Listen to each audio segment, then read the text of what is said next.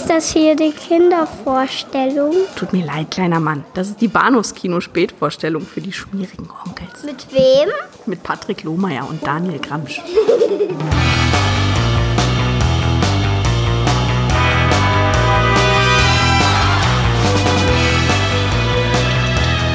Heiße Tage in Hongkong. International agierende Waffenschieberbanden rüsten zum Krieg. Ein Krieg der besonderen Art. Die Gangs führen ihn gegeneinander. Hard-boiled. Sie wollen das große Geld machen und schrecken vor nichts zurück. Aus Freunden werden Feinde. Und jeder Besuch endet absolut tödlich.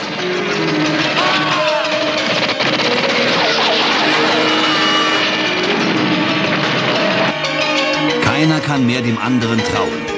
Wer schickt wem den nächsten Killer? Für Inspektor Jun kein leichter Einsatz. Wer sind die Hintermänner? Wo haben sie ihre Waffenlager angelegt? Wer ist ein Undercover-Agent, den er verschonen muss? Hardboiled. Hallo und herzlich willkommen zu Episode 358. Ja, so ist es, das Bahnhofskino Podcast. Mein Name ist Patrick und bei mir ist der Daniel. Hallo. Hallihallo.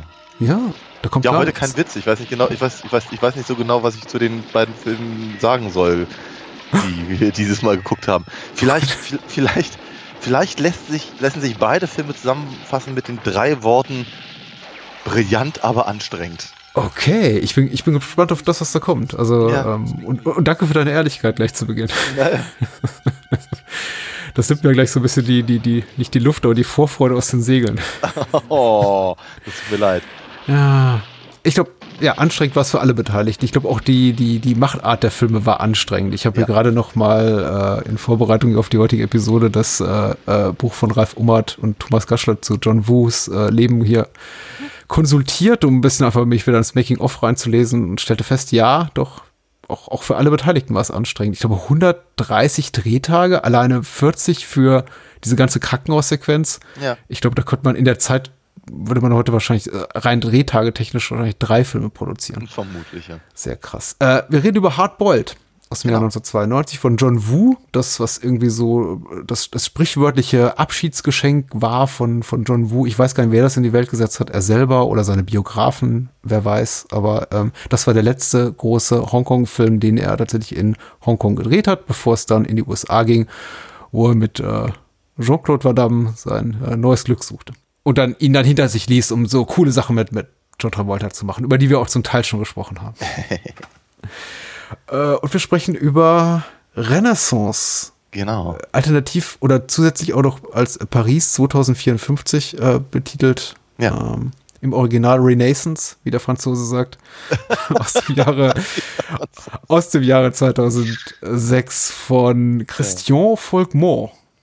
Ja. Ja. Das weiß ich jetzt, weil du mir dankenswerterweise ein Making-of geschickt hast und Ja. ich glaube, er stellt sich vor oder jemand anders stellt ihn vor. Und ich dachte, ich hatte mit eher sowas, mit sowas gerechnet wie, das ist der Christian Volkmann. Aber nee, das ist äh, Christian Volkmont. Ich finde, das liegt aber auch irgendwie auf der Hand. Ja, schon. Ne? ähm, wir, wir, wir- müssen, wir dürfen mit Hardboiled anfangen. Ja.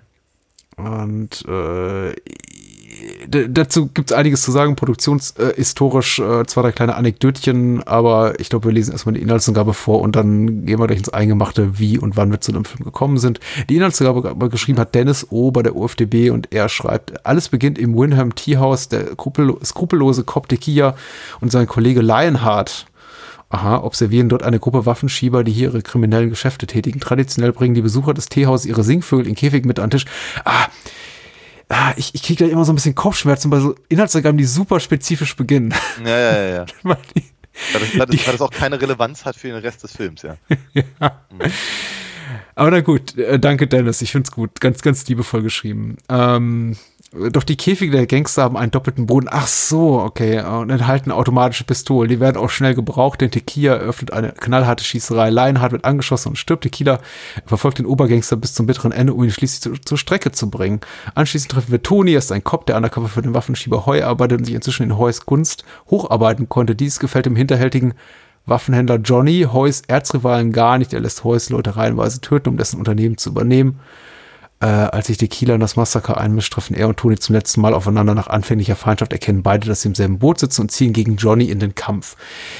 Wer den Film noch nie gesehen hat und sich jetzt das, das alles merken konnte, Glückwunsch. ich ich finde es komplett nicht nachvollziehbar, was hier steht, aber es ist trotzdem faktisch richtig. Ähm, äh, warum ist das aber letztendlich unwichtig? Weil es wie so oft bei John Woo nicht wirklich um, um die Handlung geht, sondern um das, äh, die, die kinetische Action, das gute Bauchgefühl, die äh, äh, lauten Wummen und die charismatischen Schauspieler und das große Melodrama und der Film ist voll davon, sagen zumindest die meisten. Ich bin gespannt darauf, was du sagst. Mhm. Der Film war bis äh, vor kurzem tatsächlich indiziert. Mhm. Äh, hatte nie eine deutschsprachige Kinoauswertung, erschien sofort auf Video, äh, stark gekürzt, in einer 10 Minuten gekürzten Fassung äh, ab 18, dann nochmal in einer, glaube ich, 32 Minuten, um 32 Minuten gekürzten Fassung ab 16. Wow. Und erinnert mich immer sehr an die Zeit, also für mich so einer der exemplarischen Filme für die Zeit, als es wirklich, wirklich schmerzhaft war und sehr teuer war, sich solche Filme zu besorgen und ich total heiß drauf war, weil als mhm. der Film rauskam, steckte ich total drin, dass, als ich so davon erfahren habe, 94, 95, in dem ich muss alle Hongkong-Filme sehen und vor allem die von John Woo. Ja. Und der war absolut unmöglich, es war unmöglich, ihn in Deutschland zu bekommen in einer adäquaten Fassung und da wurde er auch noch indiziert und dann war, musste man sich auch noch irgendwie über, über Gesetze hinwegsetzen, um den irgendwie aus den Niederlanden oder aus Großbritannien zu importieren. Aber irgendwann war er da. So. Ja. Äh, die Hauptrollen spielen Chow Yun Fat als Inspektor Yen, genannt Tequila, und äh, Tony Lung äh, Chuai, der äh, kleine Tony Lang. Es gibt ja noch einen Tony Lang Kaffai. Äh, der spielt Alan, den Undercover-Cop, den besagten Teresa Mo spielt äh, Teresa, äh, die Freundin, Partnerin von Tequila. Und ja. Ja der Baddie ist äh, Anthony John, äh, Anthony Wong Chao Sang, der äh, heißt Johnny und er hat einen charismatischen Sidekick, äh, Henchman, der heißt Mad Dog. Den möchte ich auch nochmal erwähnt haben. Ja, so. also zum, ja, irgend, irgendwann, irgendwann erfährt man auch, wie er heißt, genau. Hm? Äh, ich hatte, ja, ich hatte, ich hatte zwischenzeitlich die, äh, die Wikipedia kurz mal, mal bemüht, ähm, weil ich mich sehr gewundert habe über verschiedene Untertitelungen, die ja. meiner Meinung nach nicht, nicht stringent waren. Ja. Weil ich glaube, Tony wurde erst Alan genannt und die Wikipedia nennt ihn auch die ganze Zeit Alan, aber die Untertitelung nannte ihn dann ab, ab einem bestimmten Punkt dann auf einmal Tony. Ja. Äh, und ich dachte mir, Moment, aber das ist doch der Schauspieler und äh, äh, es, ist, es ist eben auch, wie soll ich sagen, es ist auch gar nicht so leicht, eben dann die, äh, die, ähm, die passenden Namen rauszuhören. Ja. Also ich hatte, hatte die ganze Zeit so das Gefühl, dass was, was auch immer da untertitelt war, hätte auch sonst irgendwas sein können, weil ich habe nicht gehört, dass sie tatsächlich von, naja, diesen Personen sprachen oder dass das halt, ja, genau. So, jedenfalls, äh, ähm, irgendwann las ich dann halt, dass der, dass der halt Mad Dog heißen würde, der Mensch da, der Böse. Und äh, dachte mir, ja, nur wenn das da so steht, dann wird das wohl so sein aber ich habe es halt irgendwie nicht, nicht so richtig mitbekommen. Und irgendwann meinte die Untertitelung, aber ja doch, der heißt auch so. auch bei uns. ich finde, bei, bei seiner Figur ist es relativ leicht, ihn zu identifizieren. Ich glaube, selbst wenn man äh, den, den, den Film völlig ohne Untertitel guckt, im kantonesischen Original und dann in der IMDb Mad Dog sieht als ja. Charaktername, ja. ist relativ eindeutig, wer das ist. Ah. Er, ist, er ist auch der, so der Einzige, der so ein bisschen nach ähm, der, der auch so ein bisschen drüber ist. Also ein bisschen wie so ein Comic-Schurke. Ja, ein bisschen, ja. Doch durchaus. Ja. Und später, später, wenn sie ihm irgendwie noch, doch, noch äh, die Augenklappe geben und all das, dann ist recht, ja. Äh, ich habe ihn auch nur deswegen hervorgehoben, weil ich, aber dazu kommen wir, glaube ich, später ein bisschen ent, enttäuscht bin vom eigentlichen Schurken. Aber das hat auch seine Gründe und dazu kann ich auch gerne noch ein bisschen Produktionsgeschichte erzählen. Also, wie gesagt, äh, letzte, äh, letzte große äh, Hongkong, letzte überhaupt Hongkong-Produktion für, für John Woo, äh, produziert wieder mal von Terence Chang. Ähm, relativ großer Hit, aber kein wahnsinnig großer. Äh, entstanden so ein bisschen aus dem Gedanken, jetzt müssen wir, nachdem ich so viele Filme gemacht habe über Bösewichte, über Killer, über äh, Mob, äh, weiß nicht, Attentäter, Killer, wie, wie auch immer, böse, böse Menschen, äh, hat sich John Woo dem damals grassierenden Trend zur äh, steigenden Bandenkriminalität in Hongkong entgegengesetzt und gesagt, okay, ich mache jetzt mal einen, einen Film über aufrechte äh, Gesetzeshüter. Aber mhm. trotzdem mit einem doppelten Boden und im Original heißt der Film, also wortwörtlich übersetzt, auch der Originaltitel ist zu übersetzen mit ruchloser, ich glaube, Polizist oder Cop. Also Dirty Äh, Harry im Prinzip, ja. Richtig, genau. Das war das, das große Vorbild äh, für John Woo inhaltlich. Aber er hat ihm natürlich so seinen eigenen Spin gegeben und wieder seinen Lieblingsschauspieler Choi Yun Fat äh, besetzt, den er auch am Set ordentlich gequält hat. Öfter auch gerne mal eine Explosion hinter seinem Hauptdarsteller hochgejagt hat und ihm nicht vorher Bescheid gesagt hat. Äh, äh, muss wohl eine aufregende Zeit gewesen sein. Das äh, Drehbuch wurde wohl auch noch während des Drehs umgeschrieben. Äh, Michelle Yeoh war erstmal in der weiblichen Hauptrolle gecastet oder zumindest erwünscht, also sagte dann aber ab. Dann wurde es Theresa Mo und plötzlich wurde ihre Rolle von relativ groß zu winzig klein. Und äh, so ging es dann eben umher. Äh, und rausgekommen ist Hardboiled, den die meisten Menschen so als Action-Meisterwerk, eines der letzten großen Action-Meisterwerke des Hongkong-Kinos abfeiern. Daniel, Ja, wie ja. geht's dir? Ich, äh, ja, wird, wird wohl stimmen. Also es ist ein Actionfeuerwerk, das ist richtig. Und es ist Hongkong, auch das ist richtig. Ähm, es sieht toll aus. Ist äh, ganz, ganz, ganz, ganz toll gemacht. Sehr, sehr, du hattest es ja vorhin schon kinetisch. Also das, ähm, die Leute fliegen durch die Gegend und wirbeln ihre Waffen und äh, es, es geht viel in die Luft und viele, viele Leute sterben. Ähm, äh, mal in Zeitlupe, mal ohne und äh, dann und, und äh, keine Ahnung, 20 gleichzeitig, die alle umfallen wie, wie letzte Woche bei Weird Al.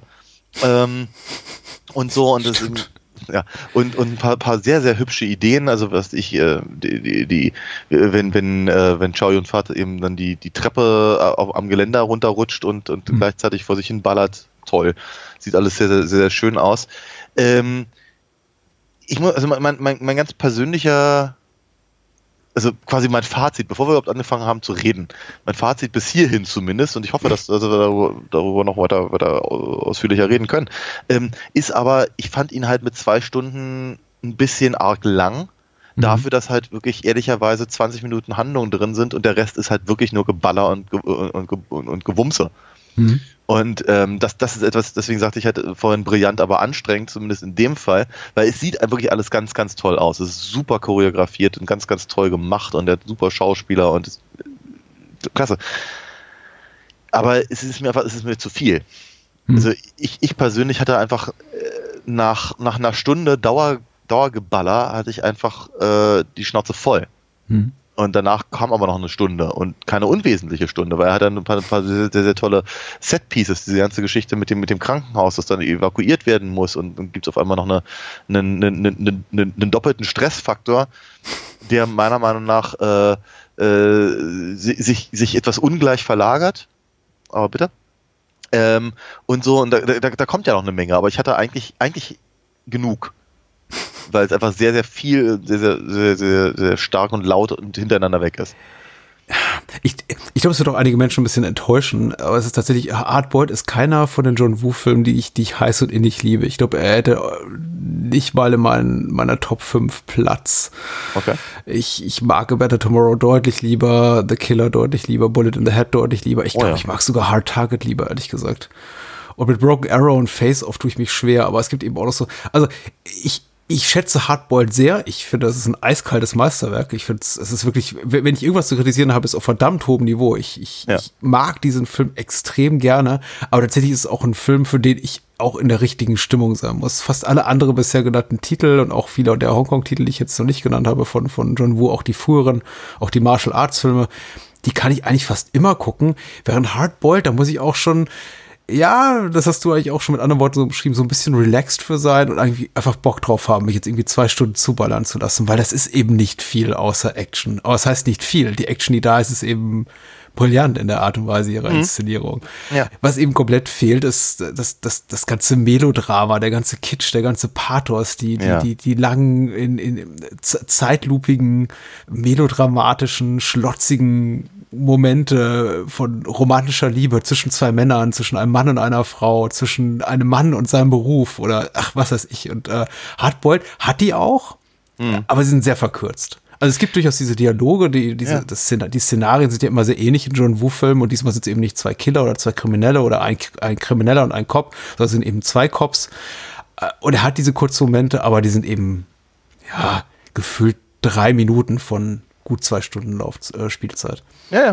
Aber, die, aber diese Szenen sind auch toll. Also wenn, wenn Chow Yun Fat im, auf äh, Tony Long äh, halt äh, stößt auf dem, auf dem, auf seinem, auf seinem kleinen Bötchen. Mhm.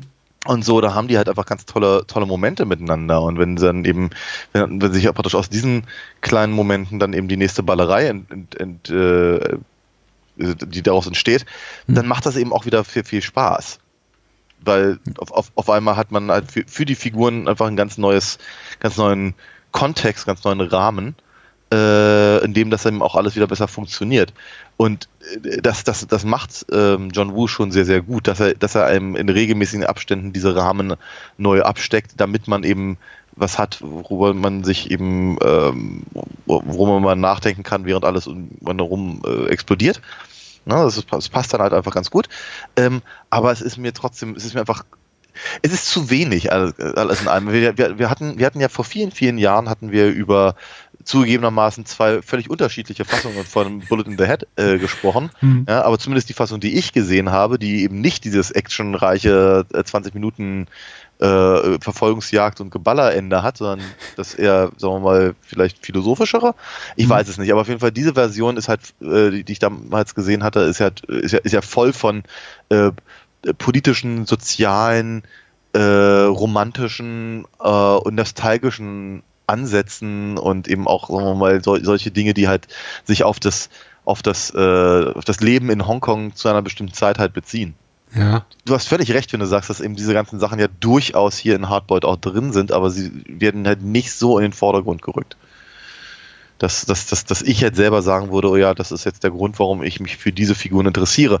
Wenn ich mich für die Figuren interessiere, dann liegt das halt vor allem daran, dass Choi und Fat eine coole Sau ist und, und, und Tony Long eben auch eine gute Figur macht äh, in, in den Szenen, die sie halt haben. Also gerade zum Beispiel äh, Tequila-Szenen halt in der, in der Polizei sind total drollig.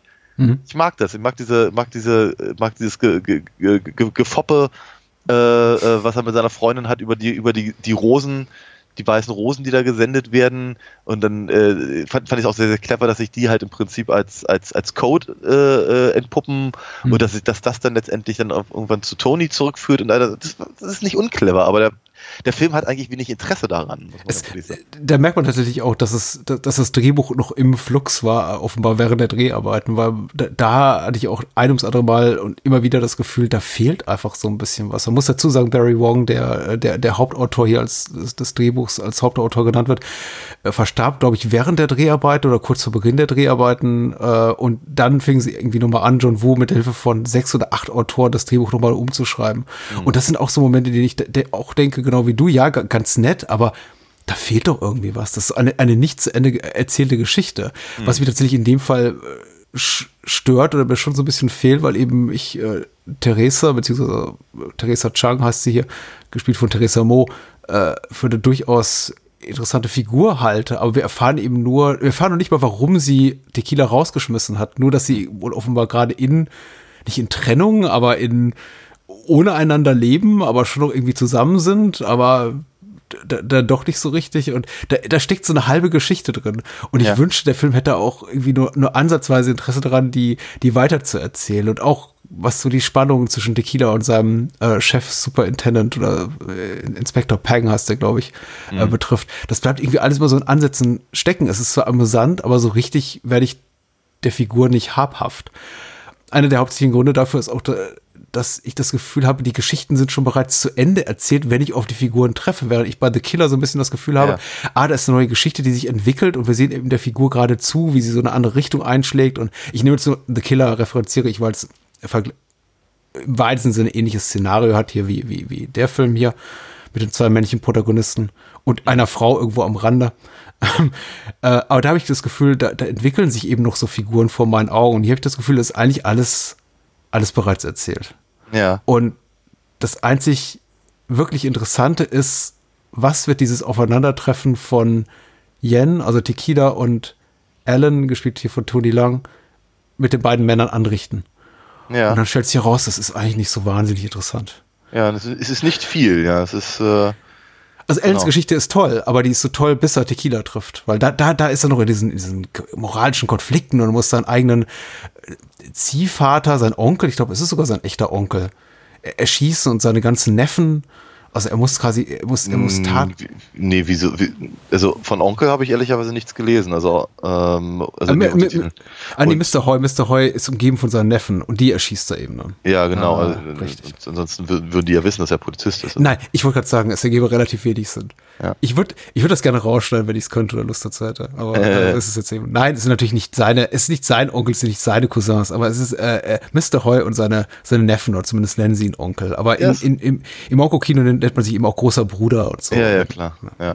Ähm, es, ist, es, ist, es ist schon interessant, weil man zu, natürlich zu dem Zeitpunkt noch glaubt, dass er eben ein Gangster ist, der eben offenkundig sehr, sehr, sehr gut ist in dem, was er tut und, und, und äh, relativ skrupellos äh, zum Beispiel den, den, den Typen in der, in der äh, Bibliothek Ja, äh, äh, beseitigt, aber eben offenkundig trotzdem noch, ein, noch, ein, noch so, ein, so ein vielleicht nicht ganz nachvollziehbaren Kodex, Ehrenkodex hat, ähm, der auf jeden Fall, sagen wir mal, bei dem, bei dem, an dem, an dem Punkt der, des Beseitigens der Vaterfigur, also Mhm. Mr. Hoy, äh, ähm, ja, auf, auf, auf die Probe gestellt wird.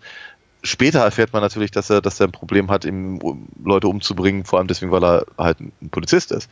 Ähm, also, wobei, wobei in diesem Film hat niemand Probleme, irgendjemand umzubringen. äh, es gibt sehr viele, das, was man so zynischerweise Kollateralschäden nennt. Ja. Äh, st stellte ich jetzt doch fest beim ungefähr zehnten Wiedersehen. Also ich glaube, der offizielle Death Count ist irgendwie 320 oder so. Aha. Und ungefähr, ich glaube, 100 davon sind Zivilisten, die einfach nur gerade blöd rumstehen, leider. Ja. Ja, Mit, mit, mit sowas tue ich mich eben auch immer etwas. kein moralisches Urteil, also nicht von meiner Seite, aber bitte. Ja, von, von, von, von meiner Seite in gewisser Weise schon, weil ich Hm. immer das Gefühl habe, ich, ich, ich, ich, ich, wünschte, so etwas würde in irgendeiner Form nicht, nicht so unkommentiert bleiben. Hm. Äh, Ist, ist aber so. Es ist im Prinzip, also ich habe immer so das Gefühl, diese, also äh, wenn es nur darum ging, ginge zu sagen, guck mal, die Bösen sind so böse, weil die eben alle, also was ich keine Ahnung, in ein, in ein, ein, ein, ein, ein volles Krankenhaus feuern und Hm. nötigenfalls sind auch noch ein paar Babys dabei.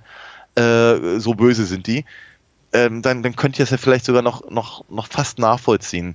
Ähm, da aber unsere Guten da sich ehrlicherweise nichts nehmen und einfach irgendwie durch die Gegend ballern und dann fallen halt alle möglichen anderen Leute um, finde ich es halt irgendwie fast schon nicht mehr richtig komisch, weil es eben einfach, es bleibt halt völlig konsequenzlos. Also irgendeine Figur stirbt, die für einen der Protagonisten in, äh, interessant ist und darüber wird dann noch wie zehn Minuten lang lamentiert.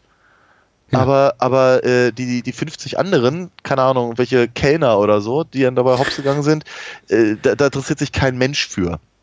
Und ähm, da, da das eben, also, wie soll ich sagen, die, die, die Schießereien sind ja, sind ja, sind ja je, jenseits jeglicher Realität. Ja. Ähm, also gar nicht, ich meine nicht mal, dass, dass die nicht nachladen, sondern einfach, dass es ist, es ist, es ist, es ist äh, eine große, große, große Oper, großes, Mhm. große Choreografie, die eben, äh, die, die halt dazu da ist, um, um vor allem mich zu unterhalten und, und äh, als Zuschauer und, und, und in irgendeiner Form zu stimulieren. Und dann hätte ich aber ganz gerne schon so etwas ähnliches wie, wie zumindest so, eine, so eine moralische Konsequenz. Was, also ir- irgendetwas, was, was, was mir sagt, guck mal, diese, diese 50 Kellner, die ja gerade niedergemäht wurden, äh, die, die sind jetzt nicht einfach nur gestorben, damit ich unterhalten werde. Ja. Und das, das finde ich, das finde ich schwierig tatsächlich dabei. Ähm, ich habe, ich habe so das Gefühl, ich habe, ich habe wenig, wenig äh, wirklich ernstzunehmende Vergleichsmöglichkeiten, weil, was ich glaube, The Killer zum Beispiel habe ich nicht gesehen, ich, zumindest nicht, dass ich mich entsinnen würde. Ähm, und, und Better Tomorrow, da bin ich mir nicht mal richtig ein. Ich, ich, ich, kenne von John Woo tatsächlich zu wenig, als dass ich mir da wirklich eine ernstzunehmende äh, Meinung bilden sollte. Ähm, oder mir fehlt halt der, der Re- Referenzpunkt, aber wenn ich das eben tatsächlich mit zum Beispiel Bullet in the Head vergleiche, dann habe ich halt das Gefühl, dass diese Sachen immer in einem bestimmten Kontext zumindest zu sehen sind. Und zwar halt im, im Sinne von zum Beispiel, was ich, Soldaten im Krieg, Mhm. äh, uns, unsere Protagonisten in Gefahr Oder eben ta- äh, allein die, allein die Tatsache, dass halt der, der Typ, der halt der große Pazifist ist, weswegen sie irgendwie das Land verlassen müssen, äh, letztendlich derjenige ist, der sich, äh, der sich sein Geld äh, für Drogen verdient, weil er eben die Kugel im Kopf hat, Ja. äh, indem er andere Leute umbringt. Da ist ein, da ist so ein, da ist ein, ein, ein, ein, ein, ein, ein, ein melodramatischer Twist drin. Den ich jetzt hier vermisse, wenn eben wie halt 50, 50 Leute umgebracht werden zwischen lauter, lauter ähm, ähm, ähm, äh, Singvögelkäfigen. Ja, okay. Äh, äh, äh, Entschuldige mein Lachen. Ich finde es ich find's total erstaunlich, dass du dich einerseits an extreme Spezifika von Bullet in the Head so, so erinnerst nach acht Jahren, Das aber dich nicht ich daran erinnerst, dass du The Killer gesehen hast, den wir vor drei Jahren im Podcast gesprochen haben, die wir zusammen im Arsenal geguckt haben. Wir haben echt ernsthaft? Ja, ja. Oh, ja, ja, wir wirklich? haben, wir haben zusammen im Kino geguckt. Echt? Und dann, und dann rezensiert. Ja. Sche sche Aber- sche scheinbar hatte er mich dann nicht so sehr beeindruckt. Also, oh Gott, das ist auch ein Meisterwerk, ein noch viel größeres Meisterwerk. ja, das bestimmt, bestimmt, aber wenn ich mich nicht daran erinnern kann, dann hat er vermutlich äh, irgendeine, irgendeine, ja, Mhm. irgendeine Emotion bei mir nicht so sehr getroffen, als dass ich eben das dann nach all den Jahren sagen könnte. Alles Vielleicht- klar. Ja, ist halt so. Ich, wir, wir haben auch damals im Studium verschiedene Sachen äh, gesehen, auch durchaus von John Woo, also gerade aus Mhm. dem Hongkong, äh, aus seiner Hongkong-Phase, und ich kann mich auch nicht unbedingt daran erinnern. Aber Bullet in the Head hat mich, hat mich offenkundig äh, stark beeindruckt. Ja. Zu Beginn, als du sagtest, ja, das interessiert doch eigentlich niemand, dass da irgendwie nur 20, 30, 50 Kellner ins Gras beißen, wollte ich dir sofort die Frage stellen, aber interessiert es dich wirklich? Und hast du es wirklich so äh, für mich auch nachvollziehbar ausgeführt, dass ich mir, glaube ich, die Frage äh, sparen kann. Ja, es interessiert dich wirklich. Ich muss ja ganz ehrlich sagen, mich überhaupt nicht. Aus dem eben auch von dir genannten Grund, dass die Action keinerlei Bodenhaftung besitzt in der Art und Weise, wie sie dargestellt wird. Das ist, geht wirklich rein nur um, um die Show, um die, da, darum, dass es gut aussieht, darum, dass äh, Menschen möglichst kunstvoll durch die Luft fliegen, äh, weggepustet werden vom, vom Kugelhagel. Äh, ich, ich, ich genieße da einfach die Zeitlupen und, und John Woos Schnitttechnik. Das ist einfach so, so einmalig. Das hat so eine Dynamik, so ein, ver- verursacht mir so ein, ganz wohliges Gefühl im Bauch, dass ich tatsächlich komplett vergesse, dass dort zu einem nicht äh, unerheblichen Teil auch Menschen eben das Zeitliche segnen, die es wahrscheinlich nicht verdient haben. Ähm, Verstehe ich.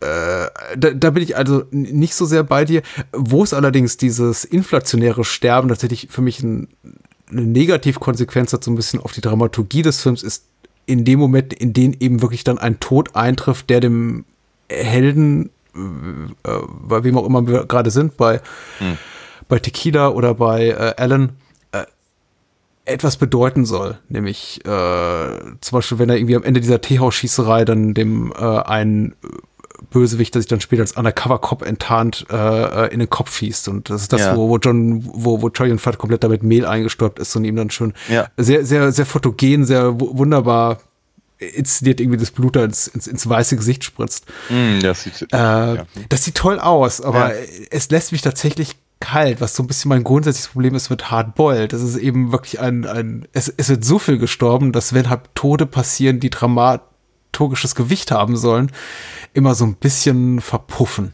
Hm. Insofern, äh, meinerseits keine, keine moralischen Skrupel oder irgendwelches Hinterfragen, so von wegen, ja, hätte der nicht wenigstens mal irgendwie rechts und links eine geschort bekommen sollen, weil so viele äh, Zivilisten gestorben sind, das ist mir relativ egal.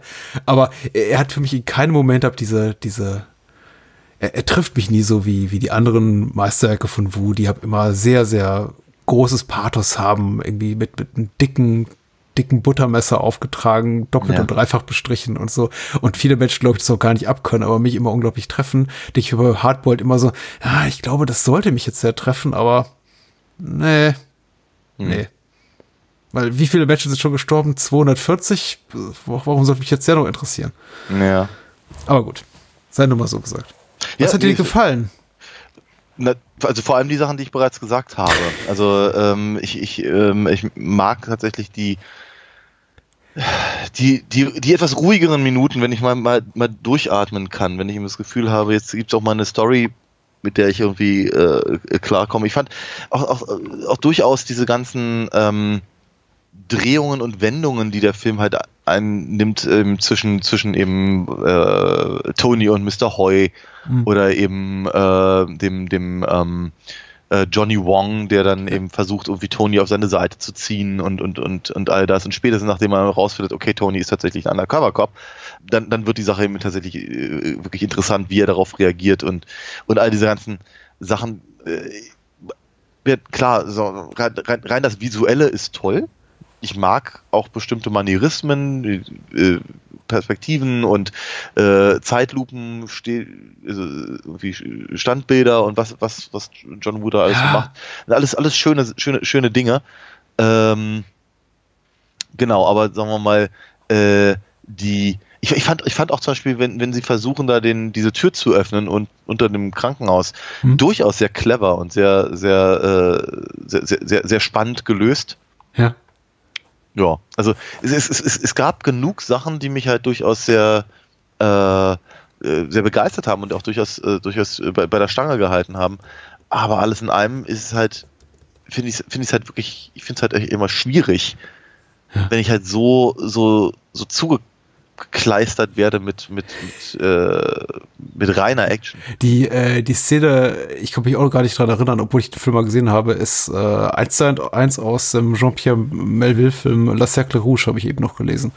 Äh, wo er eben dann tatsächlich sehr, sehr fokussiert irgendwie auf dieses äh, Ziel hält und dann ist dann trotzdem ganz beiläufig trifft. Ja. Ähm, fand ich, fand ich cool. Überhaupt sehr viel inspiriert eben auch. Es ist so, es ist so ein bisschen, ich meine es gar nicht abschätzig, es ist so, so ein bisschen auch so ein Best of Woo de- dessen, was er zumindest seit dem Moment gemacht hat, wo er, ich glaube, Better Tomorrow war 85, äh, angefangen hat, eben Gangsterfilme zu drehen, so, so im Hongkong-Kino gemacht hat. Äh, bloß eben nie so ganz so toll wie die anderen großen Meisterwerke seiner, der, der, der zehn zuvor gegangenen Jahre, finde ich. Also alles ist drin, auch die ganzen so offiziellen Querverweise, ästhetischen, eben auf die, auf das Schaffen anderer äh, Filmemacher, ähm, äh, referenziert seinen großen Mentor Chang Che ein paar Mal, auch eben, auch eben mit dieser Szene, die du eben beschrieben hast, wo Tequila das Treppengeländer runterrutscht mit den Pistolen in der Hand, äh, oder, oder Peckinpah natürlich und seine ganzen Helden. Aber ähm, ja, mir fehlt eben so ein bisschen der emotionale Unterbau. Man, man merkt irgendwie, ich glaube, ich meine, jetzt mittlerweile weiß ich es, weil vor, weil ich vor Jahren das Gaschler Umart Buch gelesen habe und, und weiß eben auch um die ganzen Probleme beim, beim Prozess des Drehbuchschreibens. Aber ich meine, sie auch immer schon gespürt zu haben. Immer wenn ich den Film guckte, dachte ich mir so, na, ich mag den Austausch zum Beispiel, den äh, hier Alan und Tequila da nicht gegen Ende des Films, also eine halbe, dreiviertel Stunde vor Schluss haben, da in, in, in der Pathologie oder der Leichenhalle, Kammer, wo immer, ja, in den Katakomben des, äh, des Krankenhauses. Und da fallen so ein paar schöne, schöne Sprüche. Äh, ich weiß nicht, meine, meine Untertitelfassung sagt, äh, ich glaube, Tequila sagt dann irgendwie, Life should be about fun. Irgendwie kurz bevor er dann irgendwie Alan zurücklässt und, und rausgeht, um sich weiter seinen Weg durchzuballern durch die, Ja. durch die äh, Scharen von Bösewichtern. Und ich dachte, das kommt irgendwie zurück. Aber es Ja. kommt nicht. Stattdessen endet der Film eben mit so einer ganz, mit so einem ganz merkwürdigen Standoff äh, zwischen dem Schurken Johnny, der eben Tequila dazu bringt, irgendwie seine, äh, seine, seine Hose runterzulassen oder ihn dazu bringen will. Ja. Und ich dachte mir so, das ist ein komisches Ende für so einen Film. Auch ein merkwürdiges, merkwürdig absurdes Ende, auch für, dafür, dass die Schurkenfigur gar nicht so richtig greifbar ist. Also, dann hätte ich mir aber doch gewünscht, dass der Schurke noch so ein bisschen bekloppter gewesen wäre, wenn, wenn, wenn das mit so einer Szene endet. Ja. Also, ah, ich weiß nicht. Ich habe das Gefühl, ich meckere relativ viel in einem Film rum, den ich eigentlich mag. liegt Weil, an wie mir. gesagt, also, das ist, das liegt an dir. Ja. ich habe die, ich hab die Vorlage gegeben. Tut mir leid. Ähm, Passiert uns ja häufiger. ja, aber ähm, ernsthafterweise, ich glaube, also das, das, äh, das äh, Pro Problem mit dem Ende mag daran liegen, dass eben ja eigentlich äh, Dingenskirchen, also Tony ja eigentlich, äh, glaube ich, sterben sollte. Ja. Und äh, dass sie, dass sie erst im Nachhinein gesagt haben, na okay, nee, das ist halt irgendwie doof. Ach, lassen wir ihn doch leben.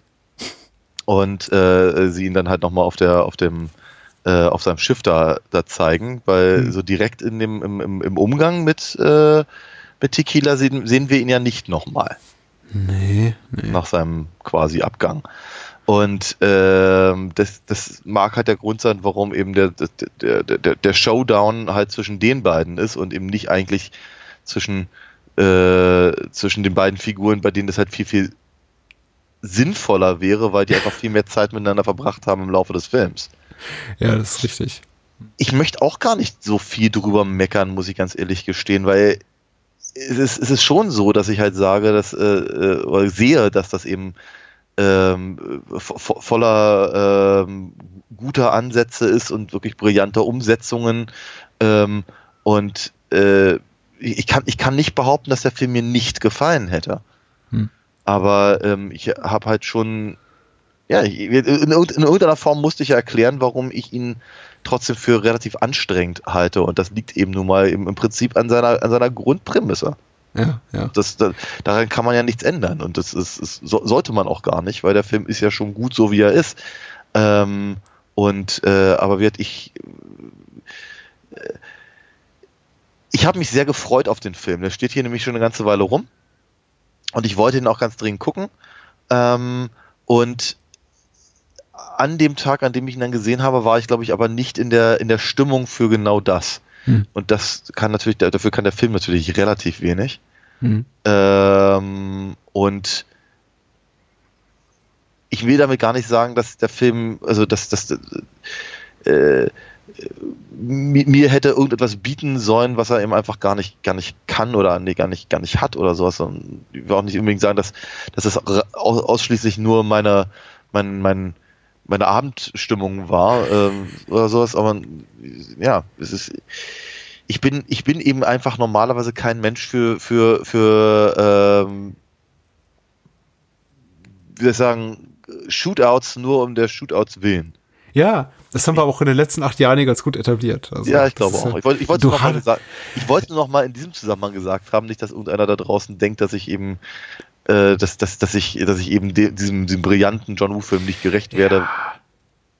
Das, das, Schlimme ist ja, oder das, naja, was ist das Schlimme? Das ganz Normale ist eben, dass fast jede Episode für irgendwen da draußen vermutlich die erste Episode Bahnhofskino sein wird, die er oder sie jemals hört. Ja. Das Problem haben wir ja häufiger, dass Menschen einmal bei uns reinhören und dann sagen, was ist das denn?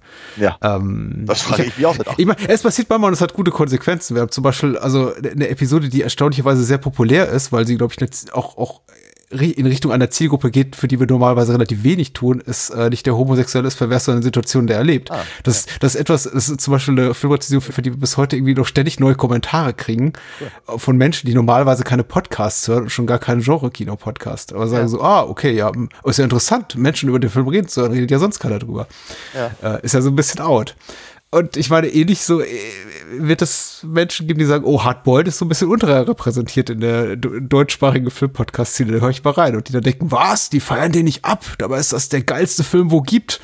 Ja. Ähm, so, äh, nee.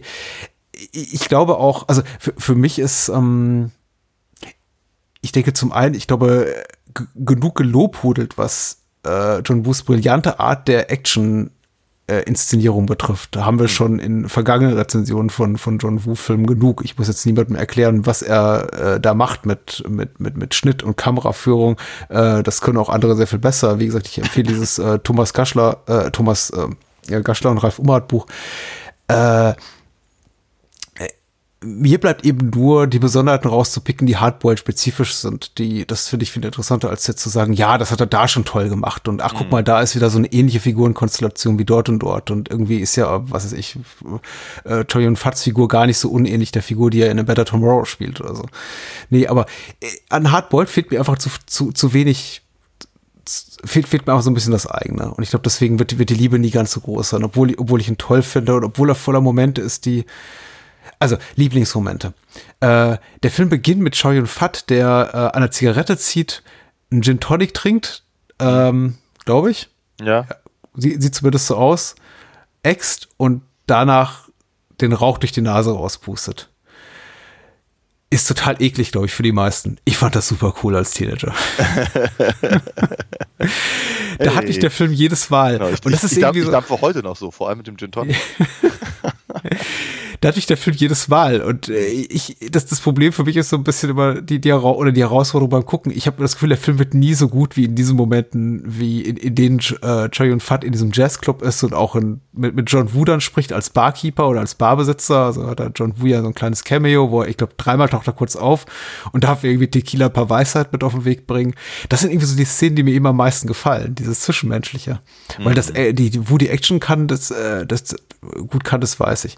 Aber da, davon, das wird immer weniger im äh, späteren Verlauf des Films und das fehlt mir eben so ein bisschen. Ja. Auch dieses ganze, ich, ich kann eigentlich nicht genug davon bekommen, auch wenn es es in anderen Filmen schon gab, auch dieses Spiegelbildliche zwischen den beiden professionellen Tötungsmaschinen auf der Seite des Gesetzes eben diesmal, was eben John Woo auch wieder so etabliert in dieser, in diesem äh, äh Bücherei, also Bibliotheksszenario, wo ja. Alan diesen Mord begeht und er dann so die, die, die Gesichter der beiden oder Umrisse der beiden so gegeneinander schneidet und dann so in, in, in Freeze-Frames nochmal so das, das mhm. Bild und die Geschichte einfriert. Das ist ganz toll. Und ich glaube, vielleicht, ich weiß nicht, ob es Wu langweilig wurde, weil äh, dass er irgendwie da zunehmend weniger drauf Wert legt, auf dieser sehr äh, blumige Bildsprache oder blumige Erzählweise später. Ich, ich weiß es nicht. Er verliert es mehr und mehr aus den Augen und sagt dann irgendwie so ab, ab der Hälfte des Films so noch, okay, ab jetzt nur noch Action. Ja. Und ähm, ich weiß, ich komme vom Hals auf Stöckchen. Nee, ich kann, ich kann dir total folgen und ich, ich sehe seh das ja auch so. Also, ähm, ich fand, also gerade, gerade, um mal bei der, bei der Eingangsszene zu bleiben, weil du so schön beschrieben hast, ich fand eigentlich gerade so interessant, halt mit, mit so etwas sehr stimmungsvollen äh, äh ranzugehen, wenn er das Ganze doch Hardboiled nennt, hm. äh, um sich halt auch auf diese, auf diese Genre-Konventionen in irgendeiner Form äh, zu beziehen ich muss ja ganz ehrlich zu meinem, zu meinem, äh, äh, zu meiner Schande sagen, als ich, als ich da, als damals Hardboiled rauskam, hatte ich gedacht, das ist, das sei eine Verfilmung des Comics von Geoff Darrow. Ähm, und äh, genau, jedenfalls äh, fand, fand ich ja finde find ich das ja ganz, ganz klasse, dass er, ich meine, ich mag nicht, ich muss ganz ehrlich sagen, diese, diese, diese Jazzmusik ging mir ziemlich auf den Senkel. Hm. Also dieses, dieses, dieses, dieses äh, Saxophon-Gefuddel da, das fand ich ganz, ganz, ganz, ganz schlimm. Hm. Ähm, aber, aber die Idee dahinter fand ich ganz toll. Sehr, sehr, sehr, sehr, sehr reizvoll. Und ich glaube, da hätte ich, hätte ich gerne noch ein bisschen mehr Noir gehabt, tatsächlich. Ähm, mhm. und, und, und, und so, weil, sagen wir mal, den, weder, weder von der Figurenanlage noch von, den, von der Handlung, die er da erzählt, hat er jetzt wirklich großartig das, was ich mit dem Wort Hardboiled zusammenbringe. Ja, das ist aber auch nur der internationale Verleihtitel. Ich weiß ja nicht mal, ja, wie weiter John Wu mit, Mitspracherecht hatte. Das kann ich natürlich nicht sagen, aber es ist das, was mir dazu durch den Kopf gegangen ist. Ja. Ähm, und ähm, aber ich fand's halt, ich fand's halt sehr, sehr schön, sich halt, dass er, dass er am Anfang halt genau in diese Tradition halt geht hm. Und hätte mir gewünscht, dass er da, dass er, dass er das nicht zwischendurch wieder vergisst. Hm. Hm. Genauso, genauso wie diese, auch das hattest du schon gesagt, dass diese, das, das sind so kleine Geschichten, die angedacht sind und dann die wirklich großartig irgendwo hinführen. Äh, die, die Sache da mit den, mit den äh, Origami-Kranichen hm? äh, in, in, in äh, Verbindung mit dem, mit dem, also äh, mit dem Saxophonspielen von, von Tequila ist ja, ist ja auch wieder diese Dichotomie, die er da aufmacht, irgendwie ganz, ganz interessant, wenn der, wenn der eine, der in der Undercover-Cop einen umbringt, dann, dann, dann bastelt er was aus Papier und wenn der mhm. andere einen umbringt, dann, äh, dann, dann, dann muss er irgendwie ein Solo spielen. Ähm, ist, ist interessant, ja. aber es wird, außer, außer dass es mal erwähnt wird, hat es eben auch keine weiteren Konsequenzen und es macht die Figuren eben auch leider nicht, nicht so tief, wie es vielleicht ursprünglich mal gewirkt hätte, weil sie es eben auch einfach komplett sein lassen nach einer Weile. Mhm. Das interessiert sie danach nicht mehr. Ja. Aber für mich gerne ein bisschen mehr Pathos. Aber das, ja. es, es gibt ja genug in John Woos Schaffen und äh, dafür ist eben Hardboiled nicht das Richtige. Hardboiled ist eben Action pur. Mhm. Okay, vielleicht letzter Gedanke für heute äh, zu dem Film ist, immer wenn ich Hardboiled sehe, frage ich mich eben, liebe ich den Film authentisch aus meinem tiefsten Innern oder ist es eher die, die Erinnerung, die ich liebe, daran, den Film zum ersten Mal gesehen zu haben, nachdem ich 99 D-Mark in einem ja. Umschlag irgendwo zu einem Mail-Order-Versand an der deutsch-niederländischen Grenze geschickt habe, um diesen Film mit ja. Untertiteln, die ich kaum verstehen konnte, mir anzugucken in Fullscreen. Ähm, auf der überteuerten Videokassette.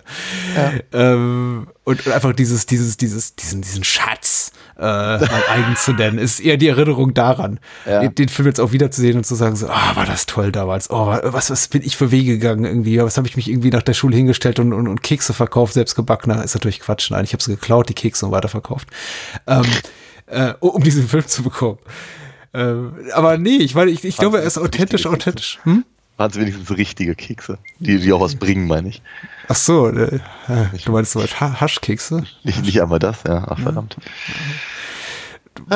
drin war. Ähm, ja, also wie gesagt, ich weiß nicht, ob ich da irgendwie die Trennung an, an dieses gute nostalgische Gefühl so trennen kann von, von der Seherfahrung. Die Seherfahrung ist immer so, so tendenziell ernüchternd und dann erinnere ich mich daran zurück an mein äh, 14, 15, 16-jähriges Ich, das den Film zum ersten Mal sah und dachte, "Ah, meine Güte, das, das, das ist das beste Ding aller Zeiten. Ja. Ähm, ist es nicht mehr, war es vielleicht auch nie. Ich, ich finde auch, ich finde aber, glaube ich, vieles von dem, was du zum Beispiel kritisierst, nicht weiter schlimm, wie zum Beispiel die kollateralen Toten. Ich finde auch die Jazzmusik gut von Michael Gibbs. Ich, ich, ich mag eigentlich, ich glaub, mag, glaube ich, einfach grundsätzlich mehr an dem Film als du, aber ich kann jeden der von dir genannten Punkte auch verstehen. Das, das, das finde ich sehr nett. Ich, ich, ich, glaub, ich glaube auch, dass ich da vielleicht ein bisschen hart äh, reingehe, aber das ist eben das ist, ein, das ist eine sehr persönliche äh, Einschätzung bei mir. Ähm, Das Baby, das das Feuer auspinkelt, wollte ich nur erwähnt haben. Entschuldigung. Das Okay, ist darüber auch ein Highlight. Das, ja, darüber hatte ich mich auch sehr gefreut. Das fand ich, das fand ich witzig. also, da, da, da funktioniert mein Humor offenkundig sehr, auf einer sehr einfachen Ebene. Aber ich bin, da war ich, da dachte ich mir, ah ja, okay, dann hat dann hat's auch wenigstens einen Grund. Mhm. Hat, hat, hat, einen Grund, warum, warum wir Chow Yun Fat auf dem, auf dem äh, äh, Videocover eben mit dem dicken Baby sehen, das offenkundig ein anderes Baby ist als im Film. Das Und- ist richtig. Ähm, genau. Ah, ja. Aber dann wissen wir das wenigstens, finde ich gut. Ähm, genau. Ich glaube, ich, äh, also dieser, dieser nostalgische Aspekt, den du da gerade erzählt hast, den finde ich halt immer total spannend. Denn dann, das, das, das höre ich mir immer so gerne an, weil das eben etwas ist, was halt an mir völlig vorbeigegangen ist. Hm. Äh, und ich weiß nicht, ob das eine, eine Altersfrage ist äh, oder, oder eine Interessenfrage. Ähm, aber eben diese, diese, äh, dieses äh, geschnittene oder, oder gar ganz verbotene Sachen sich eben äh, über Mailorder irgendwie kommen zu lassen, äh, das, das, das, das habe ich halt nie gemacht und ich kenne das immer nur vom, vom, vom Hörensagen. Ähm, und gerade eben was, was, was Hongkong-Kino angeht, äh, hatte ich immer das Gefühl, dass das halt mit einer, also zumindest bei den Leuten, die ich sonst so damals kannte, die das halt machten, äh, immer mit einer, mit einer ganz komischen Art von, ich weiß nicht, wie ich es nennen soll, äh, Arroganz ist zu stark. Aber man hat sich schon so ein bisschen, also so, so filmsnobbig, glaube ich, gefühlt. Ähm, oder zumindest kam es bei mir immer so rüber, was dann eben auch dazu führte, dass ich noch weniger Interesse daran hatte, das da, da in irgendeiner Form mitzumachen. Ähm, und äh, ents entsprechend habe ich halt genau solche Erzählungen halt überhaupt nicht von Filmen wie, also ich Evil Dead oder äh, der so. jetzt hier oder eben ähm, äh, an, äh, anderes anderes Hongkong-Kino, was ja eben zu der Zeit ja auch durchaus sehr sehr, sehr beliebt war. Das heißt, also, der, der, der, ich ich, ich finde das halt immer einen ganz ganz ganz spannenden Aspekt, den ich ihm leider überhaupt nicht teilen kann. Nee, ich glaube, da sind wir auch ganz, ga- ga- ganz woanders. Ich glaube, das war jetzt auch wirklich so spezifisch auf, auf Kino aus Fernost, im speziellen Hongkong-Kino gebündelt. Das Ja, war jetzt gar nicht so sehr an, ich, ich hatte da nicht irgendwo B- B- Brain Dead, Deadbeat at Dawn und Evil Dead und irgendwelche Sachen, die einfach un unmöglich hier zu, zu bekommen waren im, im Kopf, sondern tatsächlich schon, schon Hongkong-Kino, das, was ja, Troy Hark, was Ringo Lam machte. ne? Ich, Ja. Auch, auch jugendfreie Sachen. Also ich habe mich genauso sehr danach gesehnt, äh, The Bride with White Hair zu gucken oder, oder Chinese Ghost Story. Also überhaupt nicht keine bösen Sachen oder einfach nur Jackie Chan-Filme. Ich meine, für mich war einfach Hongkong-Kino einfach so, so ein großer Film gewordener Sehnsuchtsort und ich las eben die, Ah. die Splatting Image früher Ausgaben Ja, und die hatten eben immer diese, diese Asian Fruits Ecke und die haben eben Filme rezensiert, die unglaublich schwer zu bekommen waren und das Ja. war einfach die Sehnsucht danach, das gucken zu können, weil das hatte ja einfach in deutschen Lichtspielhäusern keinen Platz. Es ist heute, ich finde es heute, ich, ich finde es immer absurd, die Vorstellung, dass eine wirklich große, aufwendige, sehr auch gefällige, also mainstreamige Produktion wie Hardboiled in Deutschland doch nicht mal eine, eine, eine Kinoauswertung, noch nicht mal auf Festivals bekam. Ja. Sondern irgendwie gleich brutal geschnitten, irgendwie äh, 4 zu 3 Mhm. auf, auf Video irgendwo in der Videothek landet. Ja, total. Äh, Und, und, äh, ist, äh, zu Recht, dieser, dieser, äh, das Erstaunte. Aber ähm, äh, sagen wir mal, du hast ja gerade die Splatting Image erwähnt und das, da, da, da sehe ich ja schon gewisse äh, Parallelen. Ja, Ja, das haben die Filmsnobs gelesen, ja. zu dem, was ich gerade gesagt habe. Ja, ja. Ähm, und äh, ich, in, in, in meinem Umkreis damals gab es auch genug Leute, die eben, sagen wir mal, äh, äh, sagen wir mal, sich ein, unglaublich darauf einfeilten, dass sie eben tatsächlich ja, diese, diese, Filme sahen, die eben kein anderer sehen konnte Ah. und all das und Ein äh, drauf falten, schön. Hm. bitte? Ein drauf falten, sehr schön. Hm. Ja, ja. Ähm, und, und das ist, ähm, ja, wird nicht, dass ich dir das unterstellen möchte, aber ähm, also ich, ich, ich, ich sehe da Parallelen. ja, ja.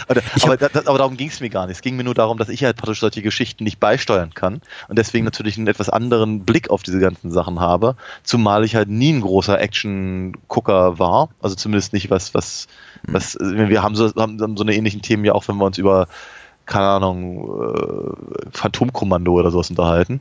Äh, ja, genau, eben. Danke, das ist mein Punkt. Ähm, und äh, ja, deswegen, deswegen äh, kann, kann ich das eben immer nur aus, aus meiner aktuellen Sicht halt logischerweise Ja, ja. Es gibt eine schöne Episode der Wiederaufführung, die der ähm, Christian Hönsch äh, gemeinsam aufgenommen hat mit dem Nils von der Szene Couch Wiederaufführung Nummer 138. Da hat er auch äh, Ralf Ummert zu Gast und Ralf Ummert beschreibt das eigentlich, ganz gut so mein, mein Gefühl, was ich heute noch mit betrage, so irgendwie nach, nach, nach äh, bei meinen Gedanken an Hongkong-Kino als so ein Sehnsuchtsort. Und er, er ist eben, er hat auch dann später eine Dokumentation gemacht über das Hongkong-Kino, die war für mich auch ganz prägend. Die heißt Film ohne Grenzen, das neue Hongkong-Kino. Die ist von 93 und er war so im deutschsprachigen Raum der Erste, der gesagt hat, hey, guck mal, was da abgeht. Das Ja. unglaublich, was sie für ein Kino machen. Und wir haben keine Ahnung davon, weil es nie bei uns irgendwo ankommt. Und wenn Ja. dann irgendwie unter das Videothekenregal um 30 Minuten gekürzt. Und er hat eben auch von diesem Dilemma gesprochen, totaler Fan von etwas zu sein. Und das Einzige, was er sehen konnte, was mal im Kino lief, war sowas wie äh, der Dampfhammer von St. Ling, Hongkong Martial Arts Klopper unterster Kajüte, der dann irgendwie mit äh, regional gefärbten Dialekten ein, ein, eingedeutscht wurde und die sprachen dann eben, die, die, die schwäbelten eben dann alle oder sprachen bayerisch. Und es, er er meinte, es war furchtbar für ihn. Er war irgendwie, er, er wollte Fan sein dieses Kinos und man hat es ihm so schwer gemacht, Ja. Fan zu sein hierzulande, dieses, diese Art Ja. von Film, Ja. dass er eben gesagt hat, okay, äh, ich, ich fange an zu sparen und fliege eben nach Hongkong und gucke mir die ganzen Sachen dort an. Und er hat ja genug mitgenommen. Also er hat dann irgendwie ist so viel, so viel Inter Info äh, Interviewmaterial zurückgekommen, dass er mehrere Bücher geschrieben hat mittlerweile. Das ist cool. Aber das hat so für mich auf den Punkt gebracht, hab so, wie, wie er das in, dieser Wiederaufführung-Episode, die verlinke ich auch gerne. Gibt auch eine schöne Episode der Cine Couch zu dem Film, verlinke ich auch, äh, äh, beschrieben hat. Dachte, ja, das trifft's. Ich habe nicht so eine coole äh, Schlusspointe wie er, der gesagt hat, ich setze mich in den Flieger und fliege da einfach hin. Aber äh, er hat das so ganz gut umschrieben. So, ich, ich, ich möchte echt mehr davon sehen. Das Einzige, was ich kriege, ist der Dampfhammer von St. Ling und alle sprechen Sächsisch oder Schwäbisch. das kann doch nicht sein. zu Recht. Zu Recht. Ja. Genau. Zu Recht sprechen sie äh, Schwäbisch. Und äh, zu Nein, nein, Recht. zu, zu Recht kann es das auch nicht sein, meine ich. Also das zum Beispiel, da habe ich mich sehr gefreut, weil ich hatte, hatte äh, die, äh, die DVD, die ich da jetzt gesehen habe, die kam ja glücklicherweise von dir, für, da, dafür bin ich auch sehr, sehr dankbar. Ähm, und ich habe sie reingeworfen und dachte mir, wie, was, das ist keine, das ist keine Auswahl? Sprachen oder, oder, oder, oder Untertitel oder Mhm. irgendwas? Oder fand ich sehr, sehr, sehr eigenartig. Da bin ich mal sehr gespannt, ob das jetzt auf einmal auf einmal irgendeine, irgendeine äh, amerikanisch gedubbte Miramax im Zuge von Tarantino-Fassung ist oder irgendwas. Ja. Und habe mich dann sehr gefreut darüber, dass es eben tatsächlich der, das, das, äh, das Original ist mit äh, englischen Untertiteln, die halt, wie gesagt, teilweise etwas, also teilweise etwas schwer waren zu verstehen, weil sie, weil sie die Namen wechseln oder eben auch sehr schnell äh, hin, äh, wechseln, damit man gar nicht äh, mitlesen kann und all das. Aber ich habe mich trotzdem sehr gefreut über die Präsentationsform. Die, sieht- alles sehr gut aus. Äh, in Anbetracht der aktuellen Umstände wird es wahrscheinlich noch ein bisschen dauern, bis wir wieder mal im Arsenal äh, John Woo-Filme gucken können. Also deswegen ist das Beste, was wir gerade kriegen können. Und äh, man kann ja auch seine Zeit zu Hause sinnvoll nutzen, um zum Beispiel sich an einen äh, Computer zu setzen und zu sagen, oder an sein, sein Tablet oder Smartphone und mal bei alinafox.de vorbeizugucken, Daniel. Was gibt's denn da so zu sehen, zu lesen, zu genießen? Da gibt's was Neues. Ja, man, ich habe ein, hab ein neues Heft fertig gemacht und das kann man da sogar bestellen. Ähm, eine, Wieso habe ich das noch nicht getan? das weiß Mache ich ich, nicht. mach ich jetzt hier gleich mal nebenbei. mach das mal, genau, aber stopp nicht die Aufnahme aus Versehen. Nee, nee, nee, nee. Das, das ist das, was ich normalerweise tue. So, nee, jedenfalls, genau. Ich habe ein, ein, ein neues Heft raus. Spielt in Paris, ist die, ähm, die Comic-Adaption des dritten Hörspiels, was halt auch mittlerweile schon seit äh, acht Jahren oder neun Jahren oder sowas raus ist. Genau, aber auf jeden Fall jetzt eben endlich, endlich in Comic-Form. Bin sehr stolz drauf und äh, freue mich da sehr, das, das äh, präsentieren zu können. Ansonsten gibt es natürlich alle anderen Sachen da auch noch zu kaufen, aber man kann auch ein bisschen was über die Figuren lesen und ein paar ähm, äh, Probeseiten sich angucken. Da, ja, man kann, man kann äh, eine nette halbe Stunde da ver verbringen. eine nette halbe Stunde. Ja, ja. Ja, verkauft die nicht unter Wert.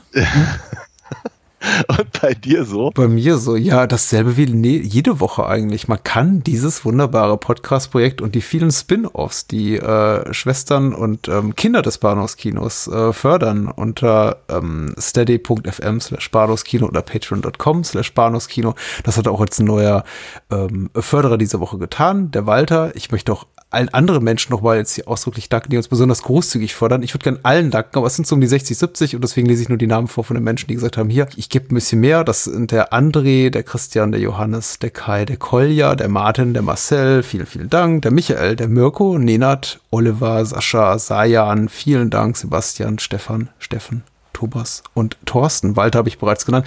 Ich, äh, ich bin sehr dankbar und allen anderen Menschen auch. Äh, wir sind sehr dankbar, denn wir haben ja. ja. was davon. Wir können ein bisschen mehr Programm machen, wir haben weniger Unkosten und es gibt auch was dafür. Hm, vor ein paar Tagen ist auch unsere letzte Bonus-Episode erschienen zu äh, The Stakeout. Die Nacht hat viele Augen und mhm. äh, Dead or Alive, dem Takashi Miike-Film.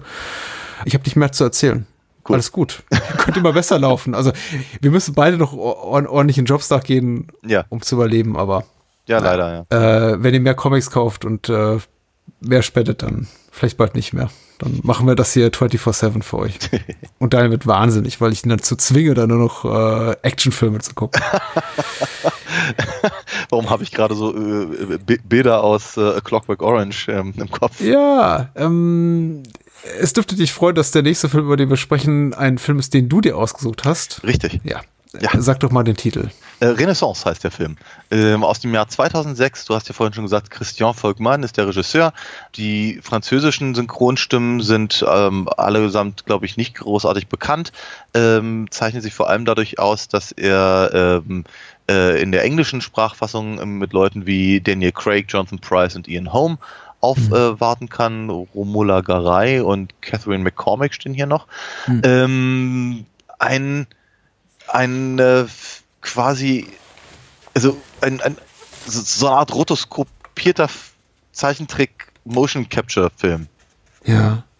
Schwer, schwer, schwer, schwer fassbar äh, tatsächlich, weil das Ding ist eben komplett, komplett durchdesignt und eben äh, ich, ich, glaube ähnlich, wir hatten vor, vor vielen Jahren, und daran erinnere ich mich interessanterweise noch, äh, über Scanner Darkly gesprochen. Ja, und stimmt, ich, glaube, stimmt. Hm. ich glaube, in eine ähnliche Richtung dachte man hier wohl auch und hat im Prinzip alles, was man, äh, was man irgendwie an Sets nicht bauen wollte, dann lieber am Computer gemacht und eben Leute ähm, äh, praktisch abgefilmt und dann praktisch nachge, nachgebaut. Ähm, es war eine Zeit, in der, ich, vielleicht werfe ich die jetzt auch zusammen und die sind tatsächlich alle Jahre voneinander entfernt, aber ich das Gefühl hatte, kam, es kam eine Menge Filme dieser Art raus, in denen man mhm. schon so versucht hat, das äh, einfach so bei die Grenzen des digitalen mhm. Filmemachens auszutesten mit echten Schauspielern. Äh, ja. du, du hast Scanner Darkly zu Recht erwähnt, Sin City sei ja natürlich erwähnt, der, der ja. ähm, Robert Rodriguez-Film, äh, Sky Captain The World of Tomorrow, kam, ja. glaube ich, 2003 oder 2004 raus. Also etwa, Aber ja. auch so in der Ecke, ne? Mhm. An den hat es mich ein bisschen erinnert. Ja. Äh, Renaissance hat den, das äh, ist ein Unikat insofern, als dass er wirklich, und ich glaube fast noch konsequenter als Sin City, äh, wirklich einen sehr, sehr schwarz-weißen Stil hat. Also ja. dem, der so kontrastreich ist, dass ihm fast jegliche Schattierungen von Grau fehlen. Ja. Äh, und er ist eben, äh, wie du auch schon richtig sagtest, es sind eben keine echten Schauspieler, also nicht Schauspieler in dem Sinne, wie man sie in Sin City sieht, als dass man auch wirklich noch die, die Gesichtszüge en Detail äh, erkennen kann, sondern das eben, die sind eben wirklich reduziert auf ihre primären äh, mimischen Attribute. Augenbrauen, ja. Ja. Augen, Mund. Ja, ja, ja. Also im Prinzip, im Prinzip, im Prinzip so ein bisschen wie wir, ähm, also es ist halt, es ist halt so ein ganz, also wie, wie Schattenrisse. Das sind im Prinzip mhm. wie Schattenrisse. Du siehst, wenn die Figuren sich bewegen, dann, dann, dann, dann wächst halt der Schatten äh, an der, an der, an oder um oder unter der Nase. äh, oder auf dem Wangen oder irgendwas, aber es ist halt nicht so, als wäre die Nase in irgendeiner Form gemalt. ne? Also der, der, der, äh, im Prinzip beweg, sehen wir sich bewegende Schatten Ja. äh, mit kleinen Ausnahmen vielleicht, aber so grundsätzlich sieht man halt immer, also praktisch die, die, äh, äh, die, die, die tatsächlichen Gesichtszüge oder, oder, oder auch, auch anderen Features, auch, auch durchaus in der Architektur, sind halt sehr ausge, ausgewaschen, weil sie, also, weil, weil im Prinzip die Lichtquelle so stark ist. Hm. Äh, und alles andere ist dafür in ein, ein tiefes, tiefes, tiefes Schwarz halt getaucht, sodass eben ähm, äh, im Prinzip das dominiert und im äh, praktisch die Negat der, der, der, der Negativraum ähm, ist halt im Prinzip das, was, was für die, äh, die Wahrnehmung der Szenerie im Prinzip ähm, dann, dann da ist. Mhm. So könnte man es vielleicht versuchen Ja. zu, zu beschreiben, ja. Sehr, sehr, sehr treffend umschrieben. Renaissance geschrieben hat äh, Schlombi bei der UFDB den Inhalt zusammengefasst mit folgenden Worten. Äh, Ach, zuerst mal die, die, die, die Gewissens-Gretchenfrage. In, in welcher Sprachfassung hast du den Film geguckt? Deutsch, Englisch, Französisch? Äh, auf der DVD ist interessanterweise, obwohl es ein französischer Film ist, keine französische Sprachfassung. Oh, Ja, was, was, was gerne mal gemacht wird. Äh, ich habe ihn mir auf Deutsch angeguckt, weil ich dachte mir, ich möchte nicht, ich möchte mich nicht irgendwie beeinflussen lassen von unter Umständen schlechten Leistungen von guten Schauspielern, die eigentlich das Dubbing nicht gewöhnt sind. Deswegen habe ich es mir lieber auf Deutsch angeguckt. Ja, ich habe mir auf Englisch angesehen, aber ich frage mich eben ähm, bei der Aussprache der Namen, die e- eindeutig nicht anglophonen Ursprungs sind, Ja. äh, äh, wie weit das mit der Aussprache hinhaut, eben wenn du auf die deutsche oder französischsprachige Fassung blickst, weil da heißt eben der, der heißt eben die Hauptfigur Karis. Die heißt Karis. Ne, nee, Und, hier äh, Karas. Hm? Okay, ja. Ja. Das dachte ich mir eben nämlich. Äh, deswegen, bevor ich hier was vorlese, wollte ich erst was fragen. Ah, dann sage ich auch Karas. Oder Karat wahrscheinlich, wie er im Französischen heißt. Äh. Polizist äh, Karas soll im Paris des Jahres 2054 die vermisste Forscherin Ilona aufstöbern. Oder Ilona. Ähm, in meiner Fassung, die für den mächtigen Konzern Avalon tätig war. Hilfe bekommt er von Bisla Bislan? Bislane? Bislang. Ja. Hm? Bislan. Bislan. Das wird, das wird, das wird ein schwieriges Gespräch. Fast so wie damals bei Bullet in the Head, der, der für dich endete mit dem, äh, mit dem Schädel auf dem Konferenztisch und Genau. genau. 20 Minuten weiterging. äh, Bislan, der Schwester des Vermissten, die weiß, dass Ilona eine zwielichtige Person beauftragt hat, irgendwelche Dokumente zu stehlen. Karas vermutet, dass die Wissenschaftlerin während ihrer Arbeit bei Avalon auf etwas gestoßen sein muss, das irgendwer auf Teufel komm raus zu verheimlichen sucht. Denn nach und nach sterben Karas die Zeugen weg. Seine Ermittlungen deuten darauf hin, dass Ilonas Verschwinden irgendetwas mit einem Forsch- Forschungsprojekt zu tun hat, das bis ins Jahr 2006 zurückreicht. Ich, ich muss lachen, Entschuldigung, weil, weil das Wort irgendwas oder irgendwer, ich glaube, jetzt irgendwie vier oder fünf Mal vorkommt in dieser Inhaltsangabe. Ja. Ilona beauftragt, irgendwelche Dokumente zu stehlen. Oh, Er muss auf irgendwas gestoßen sein. Geil. Irgendwas hat das mit einem Forschungsprojekt zu tun. Na gut, ja. Es, es bleibt ja auch rätselhaft. Für eine Durchaus. gewisse Zeit. Ja, ja. Ja. Äh, kann man den Film spoilern? Ich, ich würde sagen schon. Also es gibt eine, es gibt ein, zwei Wendungen, wenn man jetzt so ganz, ganz dünnhäutig ist und sagt, ich möchte gar nichts wissen, sollten wir uns vielleicht nicht lauschen, um den Film in vollen Zügen genießen zu können. Ich denke, es kommt doch doch mehr so auf die, auf die ästhetische Ebene an, als jetzt auf die Ja. erzählerische, aber Das Gefühl hatte ich aber auch. sag mal. Erstes Mal geguckt? erstes Mal geguckt, ja. Er wurde, er wurde mir mehrfach äh, äh, ähm, ähm, empfohlen im Laufe der letzten 14 Jahre. Ähm, weil er eben, ja, soll ich sagen, ist ja auch so, ein- so, ein- so ein, so, ein- so ein äh, Fantasy-Filmfestliebling irgendwie gewesen und, und äh, in- entsprechend ähm, haben den halt viele Leute gesehen und gesagt, hey, der Mensch, das ist so, so ungewöhnlich und das müssen wir sich eigentlich mal angeguckt haben. Logischerweise äh, etliche Leute aus dem, aus meinem, aus dem Comic-Bereich haben gesagt, das ist ein interessanter Stil, müsste man mal gesehen haben und so. Und ich, ich hatte den jetzt hier die ganze Zeit rumzuliegen und ähm, äh, hatte, hatte marginales Interesse daran, muss ich ganz ehrlich sagen, und, und dachte bei mir, okay, dann aber jetzt, jetzt endlich mal. ähm, und ähm, muss, muss eben auch ganz ehrlich sagen, also ich, der, der- der Stil ist interessant. Mhm. Die Tatsache, dass sie den eben 100 Minuten konsequent durchziehen, ähm, ist äh, beachtenswert. Mhm. Aber ich muss eben auch ganz ehrlich sagen, also erstens, auch genauso wie bei dem anderen, ich fand, also ich, ich finde es ich find's echt anstrengend. Also schon, schon sehr, sehr gut gemacht und, und, und, und äh, jetzt von der, von der Idee her sehr lobenswert. Ähm, ob es jetzt wirklich brillant ist, ist jetzt vielleicht eine andere Frage, aber äh, zumindest für die, für die Möglichkeiten äh, 2006 ähm, in Frankreich äh, ist, ist, das, ist das schon alles, alles richtig gut. Ähm, und äh, wie gesagt, dieser, dieser, dieser Designansatz äh, hat was. Ähm, aber ich finde ihn eben auch durch, durchaus sehr anstrengend, da halt wirklich 100 Minuten äh, diesem, diesem reinen Schwarz-Weiß halt zu folgen. Mhm. Ähm, zumal ich mich eben auch über den Großteil der, der, der Zeit des Sehens mehr damit beschäftigt habe, was machen sie denn da eigentlich? Ne, also was, was, was, was, was, was, was tut dieser Stil und warum, warum ist der so, wie er ist und äh, also praktisch das, was ich gerade versucht hatte zu, zu äh, umschreiben, wie dieser Stil funktioniert, kommt letztendlich aus der Dauerbeschäftigung, während der Film läuft. Ja, und damit habe ich halt wenig, wenig Gelegenheit gehabt, äh, mich eben mit dem, mit dem Inhalt auseinanderzusetzen oder mit den Figuren oder mich darauf einzulassen, weil ich eben so sehr abgelenkt war von diesem reinen äh, Designfest, was er da, was er da, was er da feiert. Mhm.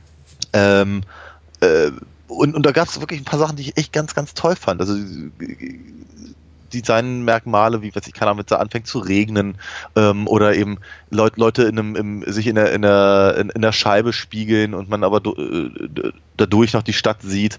Ähm, mhm. und, irgendwann kommt dann die andere Figur noch dazu, dass man praktisch dann, dann äh, die, die Figur hat und die gespiegelte Figur und die Stadt im Hintergrund, während es regnet.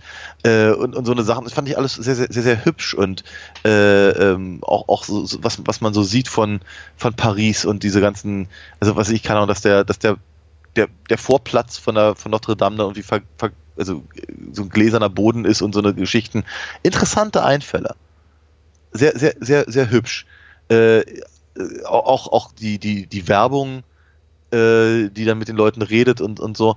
Äh, teilweise habe ich mir überlegt, sag mal, äh, äh, hier Denis Villeneuve äh, muss, muss den doch irgendwie gesehen haben. Ja, ja. Vor, vor, vor, ich hatte gedacht auch mehrfach. Hm. Den zweiten Blade Runner gemacht hat und so. Hm. Ähm, also da, da gab es genug Anleihen. Und wie gesagt, also ich fand das, fand das alles, alles äh, schon, schon, schon ganz cool.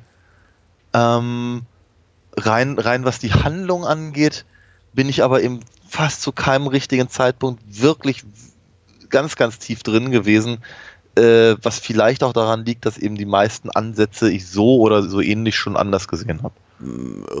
Dramaturgisch reißt jetzt Renaissance kein Bein aus. Ich finde das ja grundsätzlich auch nicht, nicht weiter schlimm oder irgendwie äh, dem, dem Seh Sehvergnügen abträglich. Es ist ja diese Art von Noir oder Neo-Noir, die, die muss für mich irgendwie nichts äh, Neues, äh, Faszinierendes erzählen, um mich, um mich gut zu unterhalten. Und wie du auch richtig sagst, es äh, liegt ja das Hauptinteresse hier tatsächlich auf der, auf der Technik, auf dem Design, auch ein bisschen auf der Frage, wie gut kriegen die das hin. Ich, äh, ich habe ein bisschen mit, mit, mit Staunen äh, geblickt, also als ich das, das kleine Making-of mir an, anguckte, auf die ganzen äh, Computergrafiker und, und äh, Animateure, äh, wie sie da vor ihren alten, klobigen Röhrenmonitoren saßen und dachte, ach stimmt, ja, das war doch eine völlig andere Zeit. Unvorstellbar, dass man heute so arbeitet. Äh, man muss ja sagen, ähm, du, du, sagst ja auch nicht zu Unrecht, in, in Frankreich beziehungsweise Luxemburg, wo der Film koproduziert wurde, das ist ja auch tatsächlich noch mal so ein anderes technisches Know-how, äh, das dort herrscht im Vergleich jetzt zu, zu, zu den USA, die uns einfach immer so in Sachen digitaler Trick, Tricktechnik Deutschland 10, 15 Jahre voraus waren und immer noch sind, möchte ich glauben. Ähm, mhm. Bis auf wenige Ausnahmen. Ich habe die Tage jetzt hier den, den Jim Knopf von Lukas den Lokomotivführerfilm gesehen. Der sah okay. erstaunlich gut aus. Da dachte ich die ganze Zeit so, oh, Deutschland? Ja, noch. Mhm. Das ist auch nicht, auch nicht schlechter als irgendwie fantastische Tierwesen oder sowas. Ja. Ähm, also es geht mittlerweile, aber 2006 war es eben noch mal ein bisschen was anderes und dafür, also der Film sieht erstaunlich gut aus. Mir, äh, das Design ist grundsätzlich, ich, ich finde spannend. Ich finde, äh, fand es auch interessant zu sehen, dass zum Beispiel auch die Schauspieler ihren Figuren, so wie sie im Film erscheinen, gar nicht so ähnlich sehen. Zum Beispiel ja. die Schauspielerin hier von äh, Bislan ist, hat ein sehr viel kantigeres, breiteres Gesicht als die Bislan im Film, die ein sehr schmales, ähm, äh, fast schon zerbrechliches Gesicht hat. Ich, ich fand das interessant so zu beobachten. Also da haben sie auch, auch haben sich auch einige Freiheiten genommen äh, mhm. und, und einige Designsachen sind auch ganz hübsch. Und dann wiederum, ich weiß nicht, ob sich der Film so, das ist so mein, mein hauptsächliche Eindruck, der hängen geblieben ist. Ich, ich habe immer so das Gefühl gehabt, der, der, Film stellt sich auch ein bisschen so mit dem Design Bein, weil mhm. ich da die ganze Zeit davon erwarte, dass er mir interessante Sachen zeigt. Ja. Und er hat eben nicht immer interessante Sachen zu zeigen. Ja. Es gibt, du, du hast diese Denis Villeneuve äh, der sich offensichtlich davon hat inspirieren lassen, diese, diese, diese, diese Werbung, die mit, dem, mit, ihren, mit ihren Kunden spricht, genannt. Das ist zum Beispiel ein toller Moment, die verglasten Boden, Böden vor Montmartre. Das sind, das sind tolle Momente. Oder diese, diese unsichtbaren äh, Sondereinsatzkommandos der, der ja. Bösewichter oh ja, mit diesen Tarnanzügen. Ja, also, Effekte, ja. Hm. ja, das sind hübsche Sachen und da, da, da wird eben auch deutlich, ah, wir befinden uns in der Zukunft. Es gibt interessante Technologien und irgendwie auch spannende Sachen zu sehen, die eben ungewöhnlich sind für unser an das Jahr 2020 oder 2006 gewöhnte Auge. Aber über, über weite Strecken äh, eben dann auch wiederum nicht. Da geht es dann einfach nur um zwei Figuren, die in einem Raum sitzen und Unterhaltungen führen. Ja. Und ähm, auch die, die ganze Technik des Jahres 2054 ist, ist nicht wahnsinnig spannend. Mhm. Ich, ich hätte ein bisschen mehr einfach von dem Waffendesign erwartet, von den, von den Fahrzeugen, die die fahren. Das ist einfach, äh, ich weiß nicht, da, da, da finde ich, fand ich das Design so ein bisschen, bisschen zweitklassig. Ist ja. wahrscheinlich als auch ein zu hoher Anspruch, den ich da hatte, weil ich vielleicht auf Sky Captain in the World of Tomorrow gehofft habe und eben nur, was das ich, na, Technik von übermorgen bekam. Mhm. Aber äh, es ist okay. Es ist, es ist okay. Ähm, ist das für dich zwingend? Also hätte man diesen Film machen können ohne diese Art von Technik? Habe ich mich auch die ganze Zeit gefragt. Ist eine Budgetfrage vielleicht auch gewesen, weil es irgendwie in als Realfilm zu teuer geworden wäre? Das weiß ich ehrlicherweise nicht so genau. Ich meine, es gibt so, es gibt so ein paar Sachen, die sie, die sie gemacht haben. Äh, also gerade auch was das, was das, äh, das Design des äh, äh, Paris in, in, den 50 Jahren angeht. Also was ich kann an dieses, mhm. dieses Hauptquartier ähm, äh, von, äh, wie heißt der, Dellenbach. Mhm. Ähm, äh, bei, bei dem er da irgendwie in einem großen Glaskasten mitten in einer Brücke zwischen zwei Bögen im Prinzip oder einem, einem, einem, einem großen Bogen mit einem, also wie auch immer, also, A, also eine A, wie Avalon. So. Ja. Genau, und er sitzt halt praktisch genau in der Mitte. Äh, das, das, das, äh, ich, ich, glaube, ich glaube schon, dass man sowas hätte machen können, auch damals schon, wenn man das einfach praktisch rübergemappt hätte über, ich meine, wie Doc ist ein paar Jahre vorher und hat, das, hat, hat Paris auch irgendwie äh, äh, verwandeln können. Zumindest rückverwandeln können. Unter Zuhilfenahme von, von Bordeaux, wenn ich mich recht entsinne. Aber mhm. ähm, äh, das ist, äh, sagen wir, das, das, das, das, ich glaube schon, dass das gegangen wäre. Mhm. Ähm, ich habe schon das Gefühl, dass das eine ganz, ganz klare und deutliche Entscheidung war, im Prinzip ein, ein Stil zu fahren, wie er eben in Bande Dessinée äh, durchaus äh, ähm, üblich ist, zumindest in diesem Genre, hm. in dem, in dem Noir-Genre. Äh, äh, und ich glaube schon, dass da, dass da irgendeiner ganz dringend gerne sowas so seinen, seinen eigenen kleinen Blade Runner hätte gerne machen wollen, aber eben die Kohle dafür nicht hatte. Und äh, dann, dann eben praktisch diesen Beweis anzutreten, guck mal, wir können mit Motion Capture. Hm. Ähm, mag, mag halt unter Umständen die, die Geldgeber überzeugt haben. Mhm. Ne, wie IBM hat ja wohl irgendwie eine ganze Menge äh, ja. äh, noch beigesteuert, also sowohl an, an, an Hardware als auch offenkundig an Geld.